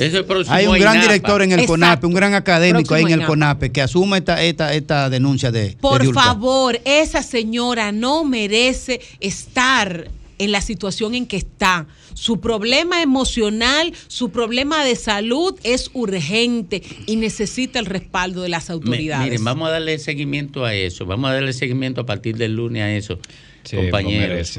es un drama humano que refleja eh, eh, en gran medida la deshumanización de esta sociedad. Lenchi. Mira, eh, yo lo que quiero es recordar que el tema de pasaporte es un tema de país. Y de nuevo, hay un lío que se puede evitar, un lío que, que no va a ayudar en la proyección internacional del país con este asunto de la licitación. De nuevo ganó quienes ganaron antes en el 21, quienes ganaron en el 20, que son empresas que eh, de reciente, incluso de reciente fundación en República Dominicana. ¿eh? Pero dominicano, dominicano. Sí, dominicanos Bueno, las empresas están registradas hace poco y están compitiendo con empresas de 500 años de existencia. Que si son dominicanos los que ¿eh? ganaron, Lenchi. Sí. Ah, no, no sé si son dominicanos. No, porque está, protestando Francia y Estados Unidos, por lo tanto, esta debe ser dominicano. bueno, por el asunto no es si es dominicano, no. Es importante. son los manejos, no, son los manejos. Oh. Porque eso es lo que te digo, aparte del tema del pasaporte, es con un sellito que estamos trabajando, ¿eh? Usted sabe lo que eso significa en términos de relaciones internacionales, relaciones de Estado. Yo dije que, yo dije que el pasaporte era una finca y alguien me corrió. No, eso no es una finca, es un conuco alambrado. Pero eh, entonces, pasaporte. óigame, por eso se llevaron al anterior director. ¿eh? y ocurre que ahora hay de nuevo eh, licitación y gana la misma gente. Que coincide. Un saludo a José Enrique. ¿Cómo lo hace? Señores, presten atención a eso, ¿eh? antes de que ese lío, se, ese bollo se suelte. Federico Jovine. Gracias, Domingo. Buenas tardes. Miren, el pasado martes 30 de mayo, el país conmemoró los 62 años de la, de la desaparición física de Trujillo. Eh, en lo personal, quise comentarlo ahora eh, por otra razón, pero los comentarios que en las redes vi en ese día el nivel de simpleza y de frivolidad, sobre todo de parte de los jóvenes dominicanos, de la juventud y de los adultos jóvenes contemporáneos, por decirlo de alguna forma, cuestionando el, hecho en sí, cuestionando a los protagonistas del hecho, eh, cuestionando la legitimidad, la catadura moral, la legitimidad, la trayectoria, que desde luego la tienen. ¿Por qué no decir que la mayoría eran partes del régimen? Pero ¿quién no lo era en una sociedad donde la tiranía absoluta imponía la complicidad por acción o por omisión? Que me corrija Fafa, pero en los primeros 25 años de Trujillo, la inmensa y cuasi absoluta mayoría de la población adscribía la ideología trujillista. Y eso se, denota incluso por, la, por, por el exilio. Es al final cuando el exilio tiene mayor presencia, porque es al final cuando hay más personas en contra. Pero ese no es el punto. El punto es si es importante o es relevante decir que fue asesinato, que fue magnicidio, que fue tiranicidio, que fue homicidio, que si los eh, tiranicidas héroes del 30 de mayo eran cómplices de Trujillo. Pero de por Dios, ¿cómo llegamos a esto? ¿Cómo llegamos a cuestionar la heroicidad? Lili lo dijo en algún momento del siglo antepasado, no, se me, no me muevan el altar que se me caen los santos. Ahora, este proceso ¿Eso está pasando solo aquí? No, definitivamente que no. Hay un revisionismo histórico a nivel mundial. En Italia, Mussolini le están poniendo un tubo de oxígeno para reflotarlo. Vox es la, segunda, la tercera fuerza política de España y va a ser gobierno en, un par de elecciones también. Y es un movimiento que enaltece a Franco y sobre las espaldas de Franco y en las manos de Franco hay un millón de muertos, poco más, poco menos. Sin embargo, esto es importante porque si nosotros rompemos el vínculo que nos une a quienes nos precedieron, si no reconocemos el valor fundamental de las personas que se sacrificaron y que pagaron el precio más alto que un ser humano puede pagar al momento de afrontar una lucha social, que es poner sobre la mesa su propia vida. No hay nadie que pueda pagar un precio más alto de ahí. Entonces, si podemos hacer eso, y en algunos casos, en el caso del doctor de, de, los BAE, el padre y el hijo metidos en el asunto, o sea que, que realmente hubo, hubo una complicidad, hubo un compromiso incluso intergeneracional. Ahora, se está cosechando lo que se sembró también hay que ser autocrítico. Cuando yo estudié, y fue hace 30 años en el bachillerato, eh, realmente la historia, los libros de historia, los profesores apenas llegaban arañando a la dictadura de Trujillo. Ni hablar de que no pasaban ni Abril, ni Camaño, ni Caracol, nada de eso, porque al establishment, a, los poderes fácticos, no le interesa que aprendamos nuestra historia. Claro que nos vamos a perder el tiempo hablando de Colón, de Roldán, de Caonabo, y ahí duramos cuatro meses hablando de eso, pero de Trujillo y de la complicidad que hubo en los estamentos del poder para sostenerlo, mantenerlo y, permitir que durara 31 años. No, eso no me lo toque, eso déjamelo ahí. Y por eso hay una disociación entre la juventud de ahora. El 70%, dijo Fafa ese día, de la población no había nacido cuando Trujillo, y tampoco conoce a Trujillo. El problema es que si, no, si rompemos ese vínculo educativo, rompemos el sostén de la ciudadanía, lo que nos amalgama como sociedad y por ende la gobernabilidad se ve requebrajada y por ende cualquier pelafustán o en buen castizo, cualquier pendejo se pone a hablar de Bukele que ahora se cargó a los delincuentes y ahora se va a cargar a los políticos. Y aquí dice cualquiera se para. Aquí necesitamos un Bukele. Qué bien, Bukele. Pero ustedes saben lo que es vivir en una tiranía de por Cristo. Ustedes saben lo que vivir en un lugar donde, donde usted no pueda pensar absolutamente nada y que todo, incluso físico y mental, se lo deba a una persona. Y digo esto porque hoy día, 2 de junio, asesinaron al teniente Amado García Guerrero. Un día como hoy, en la casa de su tía, en la avenida San Martín, cayó el teniente Amado García Guerrero. Y digo esto porque fue el más puro de los conspiradores y el más joven de todos ellos. Y el más decisivo. Porque él fue que informó que ese día Gracias, iba a salir. El actor imprescindible para que ese día el, el tiranicidio pudiera consumarse. A Trujillo lo podían haber matado al otro día o una semana después. Pero para que lo mataran ese día, el 30, si Amado García Guerrero no coge ese teléfono desde la casa del generalísimo y hace esa llamada, porque no habían celulares, para allá abajo una mata mango y hace una llamada y que eh, el jefe va, no, no, no, había que coger el teléfono y marcar desde ahí, una central que estaba intervenida. Y eso es bueno ponerlo, porque cuando algunas personas tratan de menospreciar el rol de los jóvenes, el más decisivo fue el más joven como el, más jovencito de 25 años fundó la filantrópica e independizó este país también, Juan Pablo Duarte. Entonces los jóvenes, no, no me los ninguneen, que el más decisivo de ese momento fue Amado García Guerrero y lo pagó con su sangre en un gesto valeroso que cada vez más menos personas recuerdan. Por eso felicito a la Comisión de Efemérides Patria, a Juan Pablo Uribe, por, por, por recordar con sus escasos recursos, notario, eh, la dignidad de una fecha como hoy. Recordemos al teniente Amado García Guerrero, recordemos en él a los hombres que dieron muerte a Trujillo, honremos la memoria de ese teniente, de ese teniente luminoso, y que se mantenga en nuestro recuerdo y en nuestro accionar lo que él hizo, porque de lo contrario no tiene sentido sino vivir de la forma en que él demostró que había que vivir, con dignidad.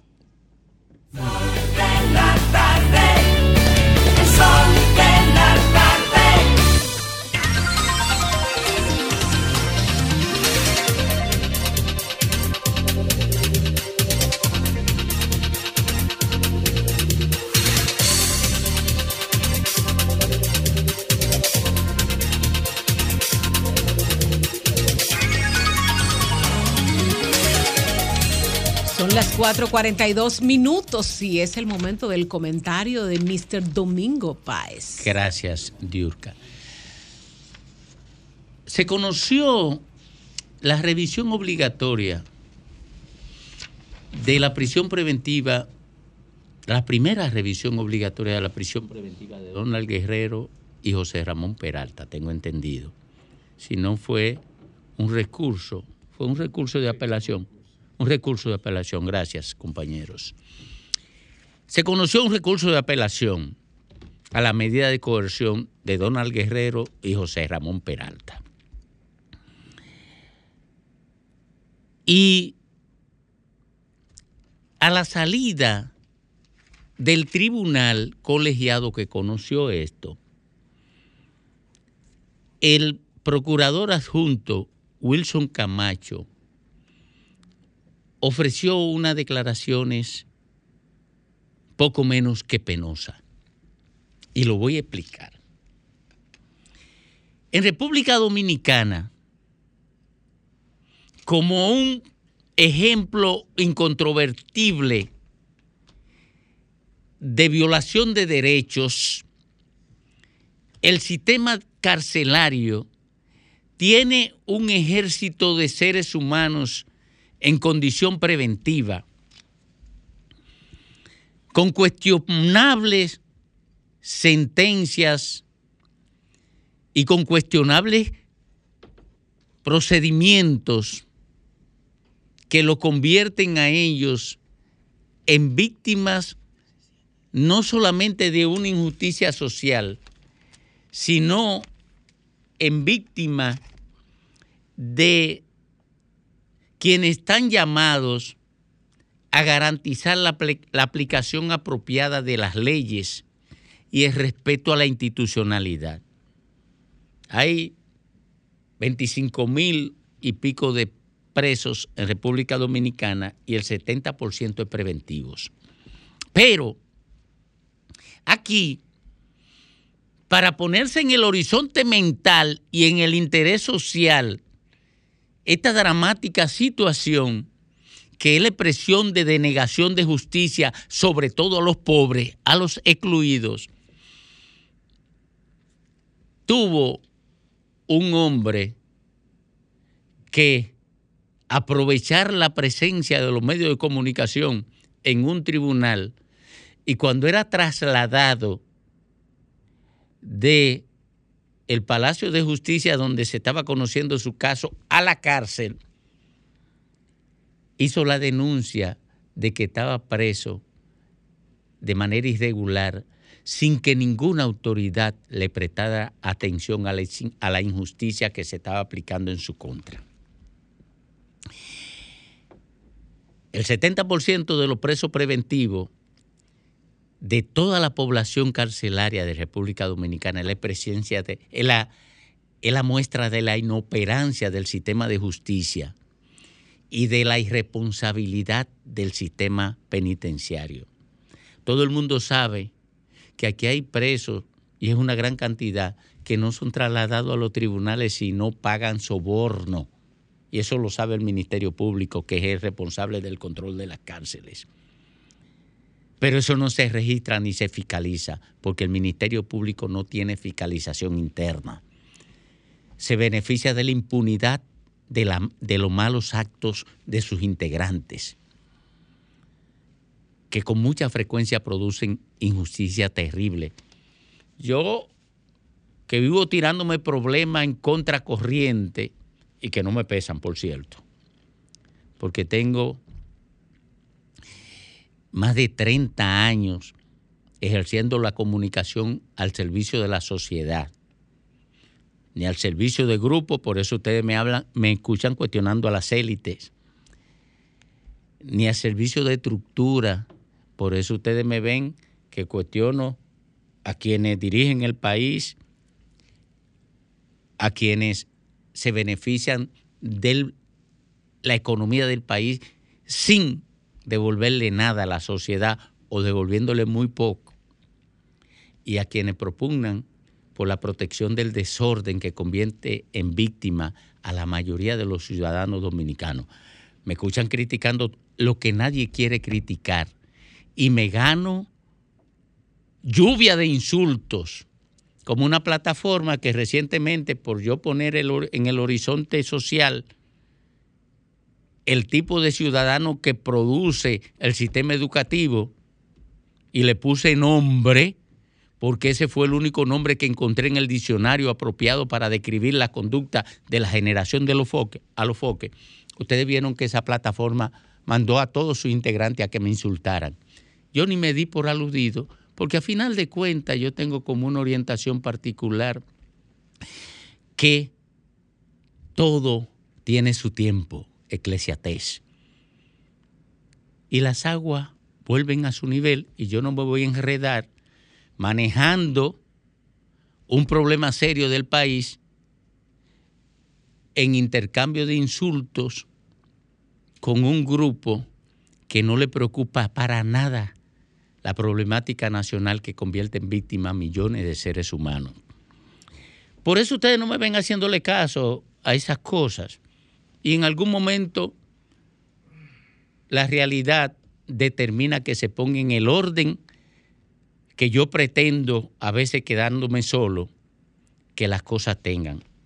Pues ahora yo debo decirle a Wilson Camacho que se equivocó al decir cuando reivindica la corrección del tribunal que mantuvo la prisión preventiva a José Ramón Peralta y a Donald Guerrero, con lo que yo estoy de acuerdo, no puede arguir que ahora la prisión preventiva también es para los ricos. Porque a fin de cuentas, eso no resuelve la injusticia de que son víctimas el 70% de los presidiarios que están en condiciones preventivas y que son pobres. Ellos siguen presos. Y lo que usted está haciendo, mi querido y admirado Wilson Camacho, es manipulando la percepción pública para esconder una injusticia generalizada contra los pobres que entran en conflicto con la ley y que en estos momentos se encuentran en prisión preventiva. Eso es poco menos que una irresponsabilidad, porque no se puede jugar con el sufrimiento de miles de seres humanos a partir del, uso del marketing como mecanismo de justificación de la inoperancia del Ministerio Público frente a esa gente que esperan justicia y que nunca le llega. Comunícate 809-540-1065. 1-833-610-1065 desde los Estados Unidos. Sol 106.5, la más interactiva.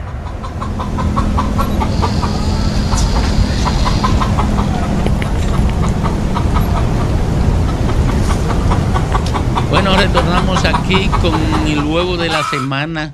Ya estamos en el final, no solamente de la semana, sino del programa. Vamos a ver quién puso huevo en, en los nidos que dominan la gente. Yo anuncié, el, el único que puso huevo aquí fue Grimer. Nadie más dijo. Grimer. el mío y lo pusieron en Palacio. Pero, pero, pero Grimer lo, lo puso y, Fafa se lo rompió. Fafa se lo rompió. Eh, ¿Quién puso huevo por ahí? El presidente. El presidente. ¿Quién puso huevo por ahí? El presidente. ¿Quién puso huevo por ahí? Abel Martínez. ¿Eh? ¿Quién puso huevo por ahí? La calle, el municipio de Pedro. ¿Quién? No se entiende. La CAS, la CAS. La CAS, la CAS. ¿Quién puso huevo por ahí? El ADP. La ADP. ¿Quién puso huevo por ahí? Gente con Valgallosa. El presidente. ¿Quién puso huevo por ahí? ADP. ADP. ¿Quién puso huevo por ahí? Ese no, dijo. ¿Quién puso por ahí? ¿Quién puso? Grimer. Grimer. Ay, Dios. ¿Y por qué? Pero yo no vi dónde Grimer puso huevo. ¿Quién puso huevo por ahí? Ponme mi huevo ahí Abinader, de codorniz. Abinader. ¿Quién puso huevo por ahí? Domingo, pero de dinosaurio. Ah, pero perdóname, Fidel, perdóname, hermano querido. Vuelve y llama, por favor. ¿Quién puso huevo por ahí? A ver, a ver. ¿Quién puso huevo por ahí? Abinader y Valgallosa. Abinader. ¿Quién puso huevo por ahí? Ay, Vargallosa. Abinader con Abinader. ¿Quién puso huevo por ahí? Grimer, por metérselo. ¿Quién puso huevo por ahí? mi segundo huevo ahí. Tú con los foques. ¿Quién puso huevo por ahí? ¿Quién? Pero ese no Se dijo. oye. ¿Quién puso huevo por ahí? Los comecheques de a los foques. ¿Quién puso huevo por ahí? La ADP. ¿Quién puso huevo por ahí? Abinader por. ¿Quién puso huevo por ahí? Domingo, de dinosaurio, Fidel Guzmán lo puso el presidente Luis Abinader. Bueno, Abinader, dice Fidel, Fidel. saludos. ¿Quién lo puso por ahí? Reimer con los de Bukele. Anda, pa. ¿Quién puso huevo por ahí? ¿Qué es eso? ¿Quién puso huevo por ahí? La fiesta del chivo. Eh, presidente. presidente. ¿Quién puso pu- huevo por ahí? La ADP. ADP. ¿Quién puso huevo por ahí? ADP. ADP. ¿Quién puso huevo por ahí? Huevo Vargallosa. Eh, eh, ¿Quién puso huevo por ahí? Oh, el presidente con... El presidente. ¿Quién puso huevo por ahí? ¿Quién puso huevo por ahí? Aló, buenas tardes. ¿Quién puso huevo por ahí? Presidente. La El presidente. ¿Quién puso huevo por ahí? Bandolero del ADP. El ADP. ¿Quién puso huevo por ahí? ADP. ¿Quién? No escuchamos. No escuchamos. ¿Quién puso huevo por ahí? Huevo raro de chivo. Abinader. Huevo de chivo. Eh, ¿Quién puso huevo por ahí? ADP. ADP. ¿Quién puso huevo por ahí? Eh, no dijo. ¿Quién puso huevo por ahí? ¿Quién puso huevo por ahí? ¿Quién puso huevo por ahí? Pero ahí, Abinader con Abinader. ¿Quién puso huevo por ahí? Henry Merán y la ley de... Y eso. Henry Merán, no entiendo. ¿Quién puso huevo por ahí? Brainer con los de Bukele, mentira. Que yo no he hablado de Bukele. ¿Quién Van tres para ti. Buenas tardes. Espérense, espérense. Permiso, compañeritos. ¿Quién puso huevo por ahí? Aló. Sí, ¿quién puso huevo? Raquel, la esposa de Luis. Eh, ¿Qué? la primera dama, pero la- yo no sé. no, no, no. Vamos. ¿Quién puso huevo por ahí? ADP. ADP. ¿Quién puso huevo por ahí? Los, los empresarios de la, de la, de la ADP. Los, los La ADP. ¿Quién puso huevo por ahí? ¿Quién puso? ¿Quién puso huevo por ahí? ADP. ADP. ¿Quién puso huevo por ahí? El presidente Abinader. El presidente. ¿Quién puso huevo por ahí? La ADP. La ADP. Vamos a ver cómo va la cosa. Ni Ramón Orlando teclea más rápido que Domingo. Bueno, ¿Eh? presiden- el presidente tiene 14. Ajá. ADP tiene 10, 11. Abel tiene 2 y Graimer tiene No, que no dos. fue a mí, que fue a. Eh, Vamos a concentrarnos en Vamos, vamos, vamos, vamos. Eh, ¿Quién puso huevo por ahí? El presidente. El presidente. ¿Quién puso huevo por aquí? Graime. ¿Quién puso vaina, huevo eh. por aquí? No le hagan el juego. ADP. ¿Eh? ADP. ADP, no le hagan el juego, por favor. ¿Quién puso huevo por aquí? La corona de Luis Abinader. ¿Quién puso huevo por aquí? Lo puso el presidente por ¿Quién puso huevo por aquí? El que habló de Bukele. ¿Quién puso huevo por aquí? Abinader. Abinader. ¿Quién puso huevo por aquí? La CAF que no le da agua a la gente. ¿Quién puso huevo por aquí? Lenchi Vargas. ¿Quién, quién puso huevo por aquí?